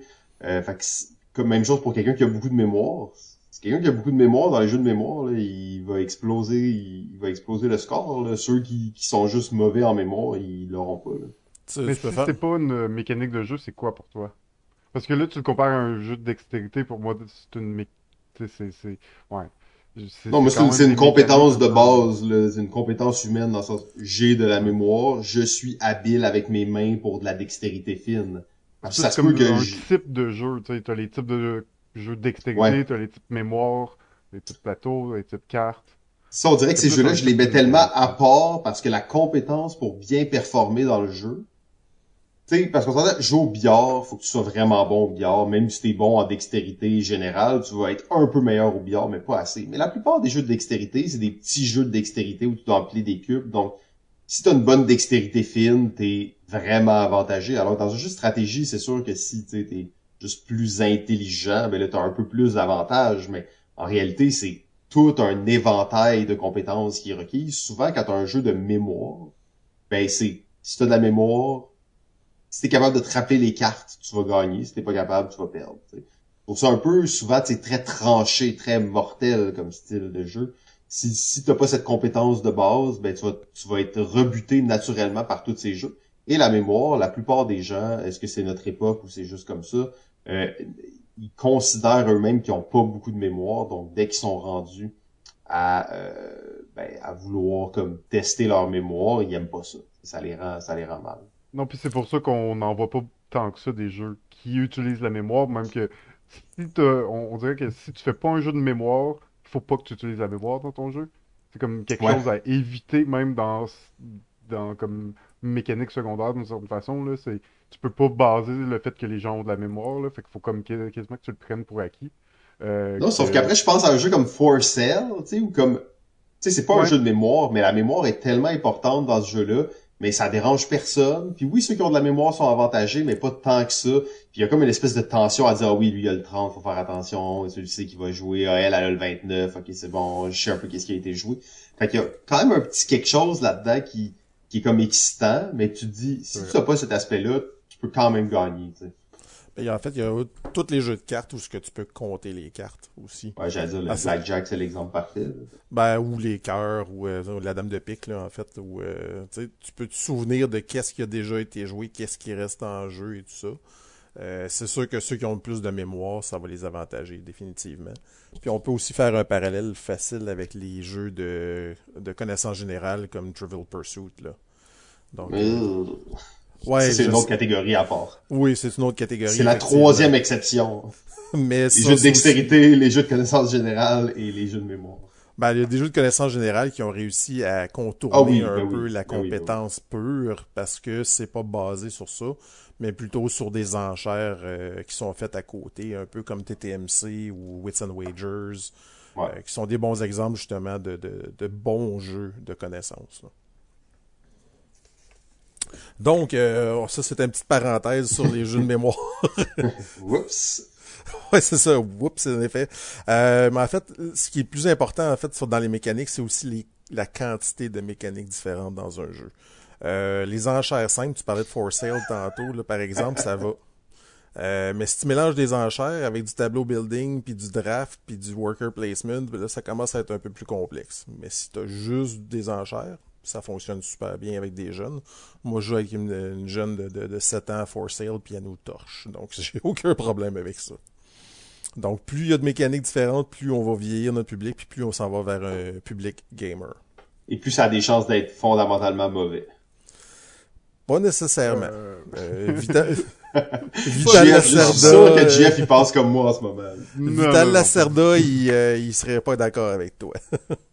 je, je suis d'accord que ça peut... que C'est que le problème, c'est que plus t'en ajoutes, plus c'est difficile à maîtriser puis à bien faire. Euh, donc, euh, oui. Mais après, tu sais, euh, il y a plein de jeux qui ont qui mélangent plein de mécaniques puis ça marche super bien, puis qui sont vraiment bons. On, peut penser d'une certaine façon, bon, c'est un vieux jeu, mais Dimaker qui a genre mécanique d'enchère, qui a, qui a comme plein de mécaniques de jeu. C'est, oui, ok, il est, un peu un peu vieillot comme jeu, puis mettons le game design a beaucoup évolué depuis, mais c'est pas un jeu qui est mauvais. Là, non, mais là, tu nous parles d'un chef-d'œuvre parmi les chefs-d'œuvre, d'une exception d'un jeu qui a été créé avec un gars qui a voyagé dans le temps pour voir 15 ans en avance c'était quoi les mécaniques. Effectivement, ça, c'est, c'est une belle exception. J'ai une game de preview au job, d'ailleurs, j'ai bien hâte. Mais ça, c'est, une bonne chose que tu amènes, par exemple. C'est une erreur aussi que les auteurs vont faire souvent au départ, que ils vont mettre toutes les mécaniques dans le même jeu. Comme s'ils allaient faire juste un jeu dans toute leur vie. Fait qu'ils veulent tout mettre dedans. Fait que everything but the kitchen sink, là, ça se ramasse tout dans le même jeu. Là. Oui, puis je t'avoue que quand moi je disais ce commentaire-là, je pensais pas nécessairement aux bons jeux qui le font, mais plutôt aux gens qui font pas de jeu, qui veulent en faire, puis qui veulent mettre toutes les mécaniques auxquelles ils ont le goût de faire dans un jeu. Là, ça, c'est sûr que c'est ça, ça a plus tendance pour dans des protos, ça a plus tendance à être du côté ouais, c'est pas super bien maîtrisé. Euh, parce que c'est vraiment difficile à faire, ça prend du temps, puis ça, ça prend l'expérience en tant qu'auteur. C'est pas un, un, premier jeu euh, où dans tes premiers jeux, tu commences pas à mettre 4-5 mécaniques différentes. Vas-y plus simple, puis avec l'expérience, c'est là qu'on que tu peux maîtriser un peu mieux ces choses-là, puis que ça va être plus facile de pouvoir bien les mixer ensemble. Euh, je vais poursuivre. Donc, le prochain, c'est la stratégie long terme versus les choix tactiques. Bon, ça, ça va dépendre un peu du joueur, évidemment, mais généralement, plus les joueurs sont jeunes et moins ils sont expérimentés, plus ils vont avoir de la difficulté à avoir plusieurs tours d'avance. Euh, donc, ça va être plus difficile pour eux d'avoir une stratégie long terme, puis ils vont préférer plus une approche tactique, donc des choix immédiats, puis qu'est-ce qui est le mieux pour moi right, now, maintenant? Euh, un exemple de ça, ça peut être un genre de Sushigo ou des jeux de draft. Là. Donc, j'ai une, une main de cartes, je dois en choisir une maintenant. Qu'est-ce qui est le mieux pour moi? Puis ça s'arrête là. Ou un genre de Carcassonne aussi, où est-ce que tu as une tuile à placer, où est-ce que je la mets? Donc, tu as un choix tactique euh, avec, ce que tu as à jouer. Tu as quand même des choix intéressants. Euh, donc ça, c'est vraiment c'est plus difficile pour les, les, jeunes, les, stratégies long terme, puis je le vois avec mes enfants, puis je le vois avec des joueurs moins expérimentés aussi. Euh, la quantité d'éléments en jeu. Je prends encore l'exemple de Smash Up. Deux ou trois cartes en jeu, ça va. Quand tu joues à quatre joueurs, tu peux avoir facilement 10-15 cartes en jeu qui ont toutes des effets différents. Euh, la synergie entre ces cartes-là, c'est relativement complexe pour les jeunes et les joueurs moins expérimentés parce qu'il y a beaucoup d'informations à, prendre en considération, beaucoup de textes à lire. Euh, puis plus il y a de cartes en jeu, ça devient exponentiel. Donc euh, c'est le même principe un peu pour Imperial Settlers, ceux qui l'ont joué, et exemple de Keyforge aussi parce qu'en plus Keyforge, les, tous les decks sont différents, donc les cartes sont presque uniques. Là, Donc c'est encore pire dans ces cas-là. Euh, je peux même prendre l'exemple d'un des jeux que j'ai fait, Simon va pouvoir en parler. Donc, euh, Old Time Candy Shop. Euh, il y avait 8 lots sur la table de une carte et 2 dés. Donc, sur la table, il y avait 8 cartes et 16 dés à regarder et le joueur devait drafter un de ces lots de une carte et deux des lots. La charge mentale qui était nécessaire pour analyser tout ce qui était sur la table, c'était énorme. Euh, donc la solution qui en fait qui a été retenue, ça a été de cacher la moitié des éléments. Donc en fait, c'est que tu as quatre cartes ouvertes, puis tu as quatre lots de 2D ouverts. Donc tu as la moitié des éléments sur la table. L'autre moitié devient euh, donc aléatoire. Donc, tu as un élément de push your luck là-dedans en plus, mais tu as surtout beaucoup moins d'éléments à processer là, dans ton cerveau euh, à, ton tour. Donc, ça rend le jeu beaucoup plus accessible. Et ça, c'est fou parce que tu dis ça, puis tu sais, les, les gamers, euh, les gens qui connaissent plus les jeux, qui ont écouté cet exemple, sont comme wow, fait que là, tu viens de perdre vraiment beaucoup de contrôle sur ta partie, tu sais. Mais en fait, tu, tu viens aussi d'augmenter l'excitation de OK, je prends 2D puis je pige une carte, Fait que tu prends ces 2D-là que tu sais ça va être quoi, mais là, tu as le plaisir de piger une carte, de piger des dés puis de les rouler. Fait une décision qui a enlevé du contrôle au joueur, mais au final, elle a épuré le jeu et elle a ajouté de l'excitation dans le jeu. Oui, il est devenu beaucoup moins mathématique et est devenu aussi un petit peu, euh, c'est ça, plus excitant. Mais il y a quand même beaucoup de façons de mitiger aussi les, euh, les dés puis de, de, modifier tes cartes que tu vas avoir. Donc, tu en jettes la moitié. Donc, euh, tu as quand même beaucoup de latitude à ce niveau-là. Donc, c'était ça se portait très bien là, à ce jeu-là. Comme diraient nos amis de l'autre côté, leur RNG était vraiment cool. Euh, prochain critère, le nombre de choix. Donc, les jeux familiaux se distinguent là, en offrant des choix aux joueurs, mais pas trop. Je vais prendre l'exemple de Drastosaurus. Euh, le joueur a 6 dinosaures dans sa main. Il y a 600 clos. Donc le choix il est limité à 36 choix potentiels, mais si tu regardes les choix intéressants, sont pas mal plus, euh, moins nombreux que 36.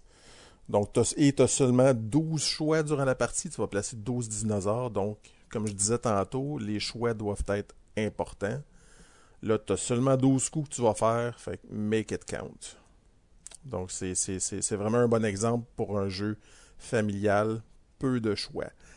À l'inverse, tu as un Five Tribes qui va offrir à peu près 1000-1500 coups possibles dès le début de la partie. Évidemment, plus la partie avance, moins le nombre de coups euh, possibles est, est grande. Mais ça, ça veut dire, c'est sans compter quand tes tours, en plus de ça, le plateau change constamment, donc ça devient difficile de prévoir tes coups à l'avance. Donc, Bon, là, il y a un problème de AP dans ce jeu-là en plus, donc euh, j'en parlerai pas, là, mais c'est juste le nombre de coups possibles va rendre la charge mentale très, très lourde pour des joueurs moins expérimentés ou pour des plus jeunes. Euh, donc, c'est ça. Quantité limitée de choix, choix intéressant et important. Les composantes.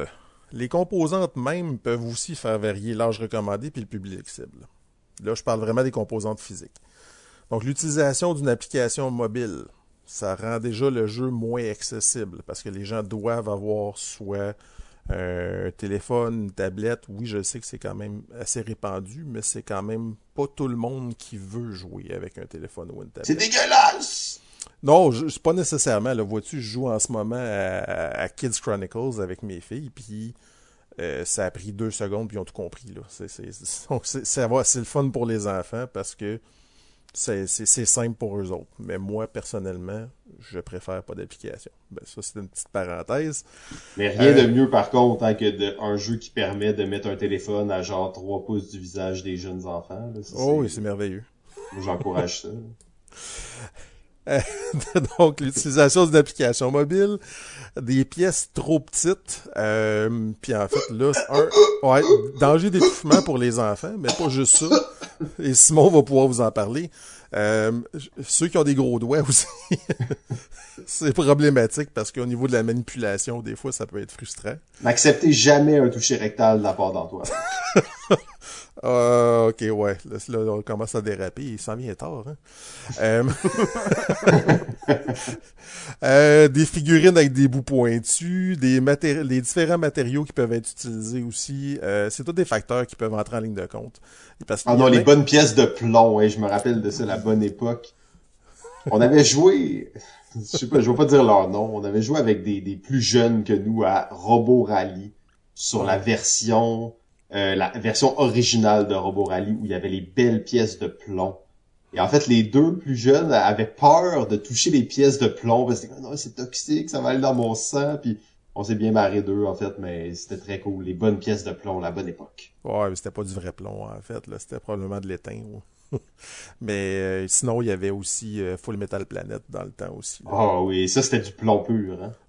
Fort probablement dans ce temps-là, par exemple. il y a des vraies petites roches le poignet dans ton jardin. Là. Effectivement, il y avait vraiment des vraies roches. Là. Il n'est pas des trucs en résine.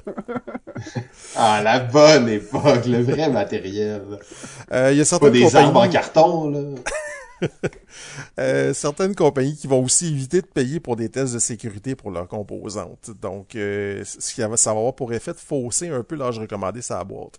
Là, on parle de, d'âge recommandé puis de décision éditoriale. Euh, je vais parler d'Archipirata que tu as parlé tantôt, euh, JF.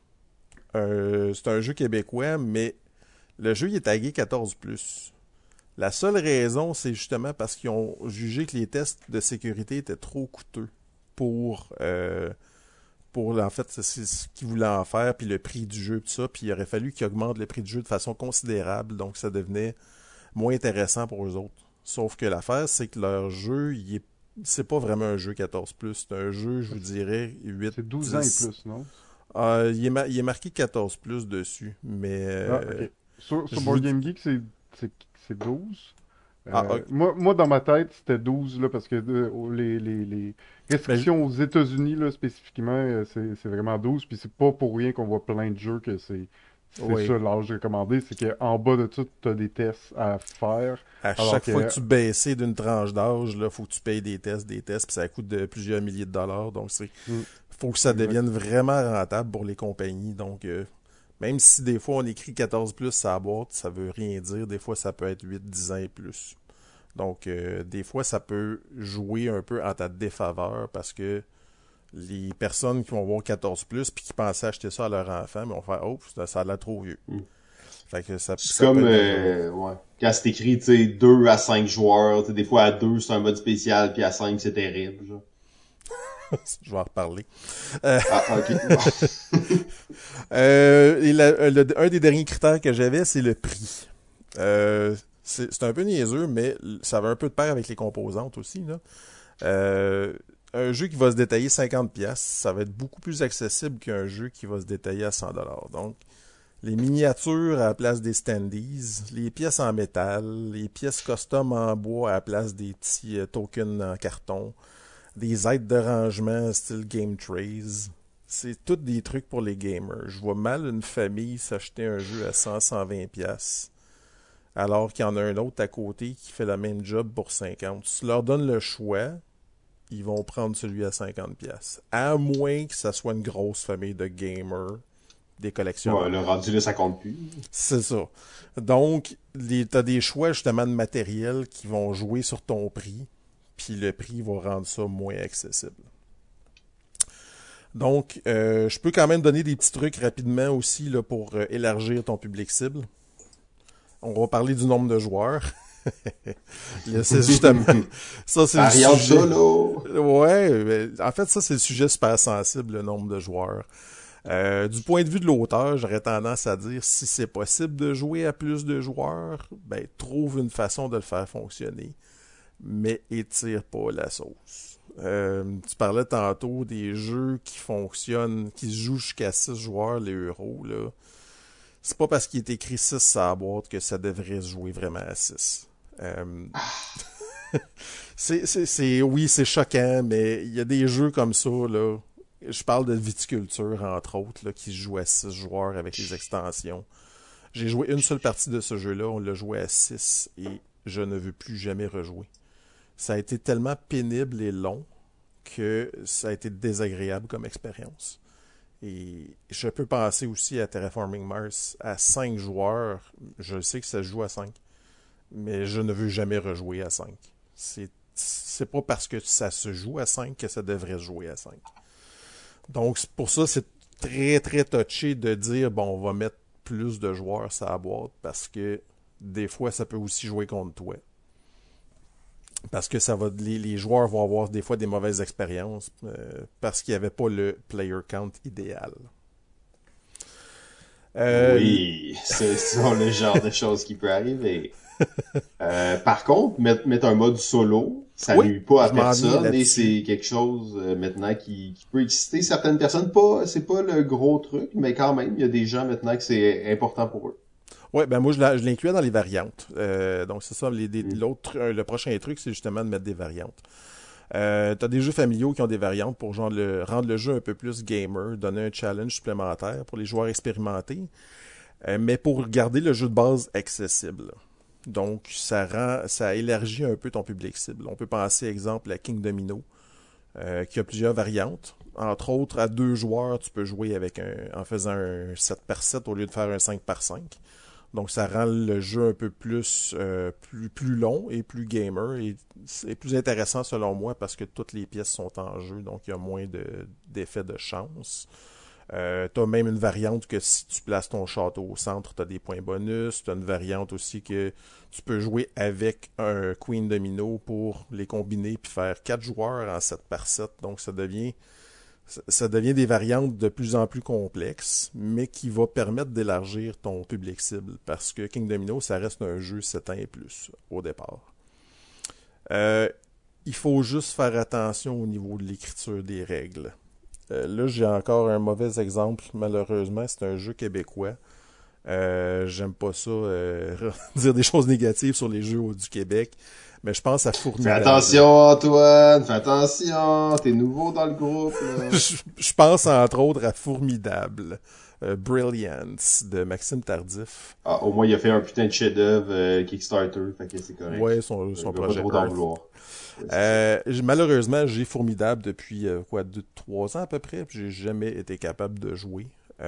les règles malheureusement, il y a trois versions de règles, donc les versions de base ou beginner, version euh, avancée et version expert, où je pense qu'il y a même quatre niveaux.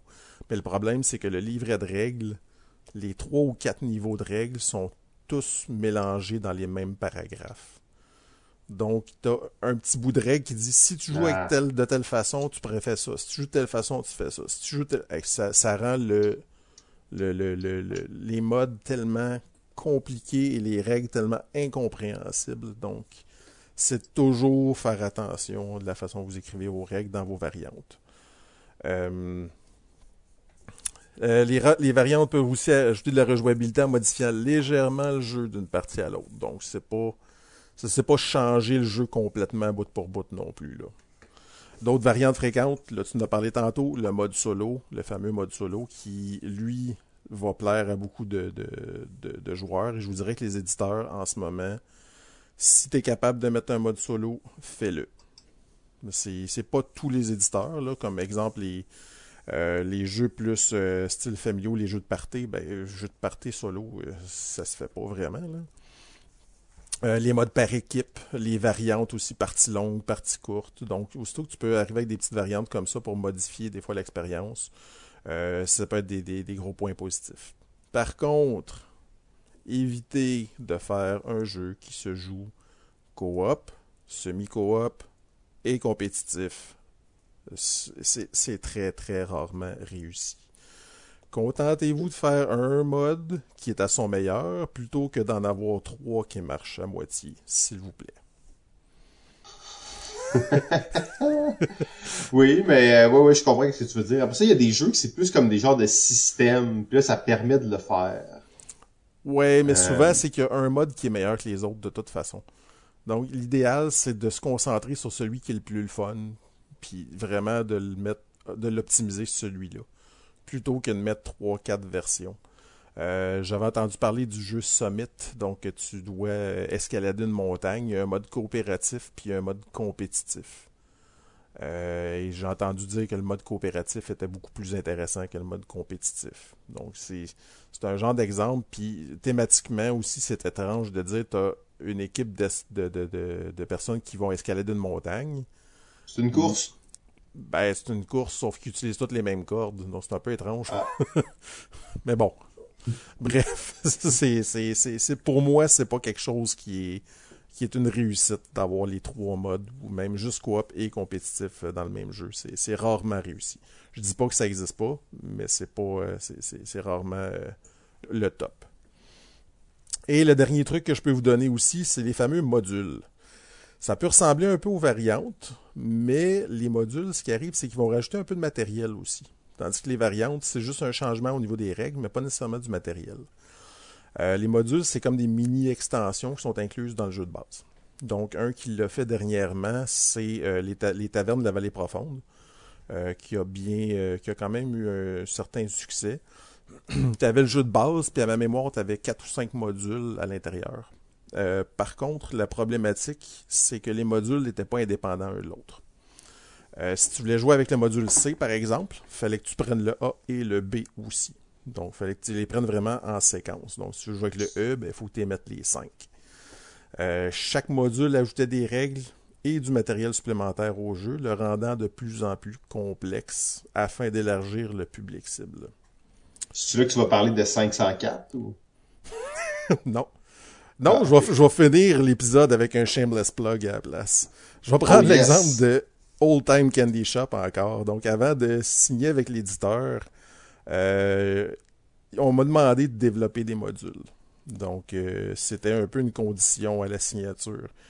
Fait que j'ai fait deux modules pour ajouter des nouvelles façons de scorer. Un module de pouvoir asymétrique, un module qui ajoute du take date, un, un qui modifie le draft, et un dernier qui ajoute des enchères. Ils sont tous indépendants. Hein? Ils sont tous indépendants l'un de l'autre. Donc, tu peux jouer avec un ou deux ou trois ou toute la gang. Je conseille, je conseille pas nécessairement toute la gang non plus. Là. Mais ça, ça va. C'est un bel exercice de design aussi pour toi, là, de partir d'un jeu qui était quand même simple et qui marchait bien, puis de dire, OK, on va le, le jazzer un petit peu là, avec des, des mini-modules. Effectivement, parce que les modules, moi, quand j'ai fait le jeu, euh, les modules, ils existaient absolument pas, puis ils étaient même pas dans ma tête. Là. Ouais, c'est pas comme si t'as enlevé des choses, puis que là, tu t'as comme t'es transformé en module, ils étaient pas là, tu sais. Non, c'est ça, il était vraiment, c'est ça, ça c'est l'autre, le, le, syndrome un peu de Kickstarter, là, qui, euh, qui développe un jeu puis qui les enlève pour les mettre en, en stretch goal à la place des inclure direct. Là. Euh, mais moi, c'est vraiment des modules qui ont été développés par la suite. Donc, il fallait que ça soit vraiment indépendant du jeu de base, mais que ça rajoute un petit quelque chose, ça vient de modifier euh, un élément du jeu, puis que ça soit vraiment, tu puisses l'enlever ou le mettre, mais que les, les, les modules soient tous indépendants l'un de l'autre, ce qui est pas évident à faire non plus. Mais c'est ça, je pense que ça va vraiment rajouter beaucoup de rejouabilité, mais surtout, l'idée de, de l'éditeur, c'était d'avoir un public plus large. Donc, si tu veux jouer avec des, euh, des moins gamers, tu vas jouer avec le jeu de base seulement. Si tu veux jouer avec des, euh, des joueurs plus expérimentés, ben là, tu peux rajouter des, des couches puis des, puis des couches. Donc, euh, c'est ça. Le jeu va sortir chez Talon Strike en 2023. Donc, euh, retenez la date. Ben super, merci, merci pour cette chronique. évidemment, on, hein, on, vous avez beaucoup de choses à dire. On a bossé le temps de, de, de plus d'une heure, mais écoutez, c'est ça quand on, parle de jeu, on s'emporte, puis on a tellement de choses à dire. On vous prépare des grosses chroniques où il y a beaucoup de choses à dire, puis en plus on commente, c'est normal qu'on dépasse un petit peu. Euh, mais bon, c'est un peu la joie aussi du euh, podcast. On peut s'en permettre un peu. C'est pas bien ben plus de montage pour nous autres euh, et juste plus de, de contenu pour les, les auditeurs. Alors, ben merci messieurs. Est-ce que vous avez un petit mot là, pour rapper tout ça? Euh, ben j'aurais un, un, mini euh, une mini euh, plug à faire. En fait, là, on est, je, si je me trompe pas, on est autour du 28 avril pour les gens qui l'écoutent qui l'écoutent directement à la sortie. Euh, Il y a un événement de jeu qui s'en vient euh, dans une semaine, si je me trompe pas. Euh, donc je crois que c'est 7-8 le mai. le 7-8 mai, donc dans, mettons, une semaine et demie. C'est le Proto Fest 2022, organisé par Étienne Dubois, qui est euh, notamment le co-auteur de Quattle et euh, Quattle de Card Game. Euh, donc, c'est un événement qui va se tenir à Sainte-Julie. C'est un rassemblement de, de créa- créateurs et créatrices de jeux. Il est forcément et probablement trop tard pour inscrire votre prototype, mais il est vraiment pas trop tard pour venir jouer les prototypes qui vont être là. Euh, que vous soyez euh, créateur, créatrice de jeux ou juste que vous aimiez les jeux, ça va être un bel endroit. Il va y avoir des auteurs, euh, je mets des guillemets polis, mais connus du Québec qui vont être là, et des, des auteurs, autrices qui ont aussi euh, pas encore publié de jeux. Mais je pense que ça va être une, une belle occasion de voir ce qui se fait en ce moment euh, comme jeu au Québec. Euh, Protofest à Sainte-Julie, tapez ça dans Facebook, vous allez trouver l'événement. Je vous y encourage fortement. C'est un peu dernière minute, mais quand même, c'était le moment d'en parler. Les auteurs, en fait, ont jusqu'au 30 avril pour inscrire le prototype s'ils veulent y aller. Ah, Pour le grand public, en fait, n'importe qui peut aller tester les jeux et c'est gratuit. Bon, ben voilà la section actualité maintenant à la fin de l'épisode au complet. S'il y a encore des gens qui sont là. yes! Euh, et voilà, ben écoutez, ça fait le tour euh, de l'émission aujourd'hui. Merci à tous ceux qui nous écoutent. Merci au Patreon encore une fois. Et euh, on se dit à la semaine prochaine, euh, messieurs. Ciao, ciao, à la prochaine. Ciao.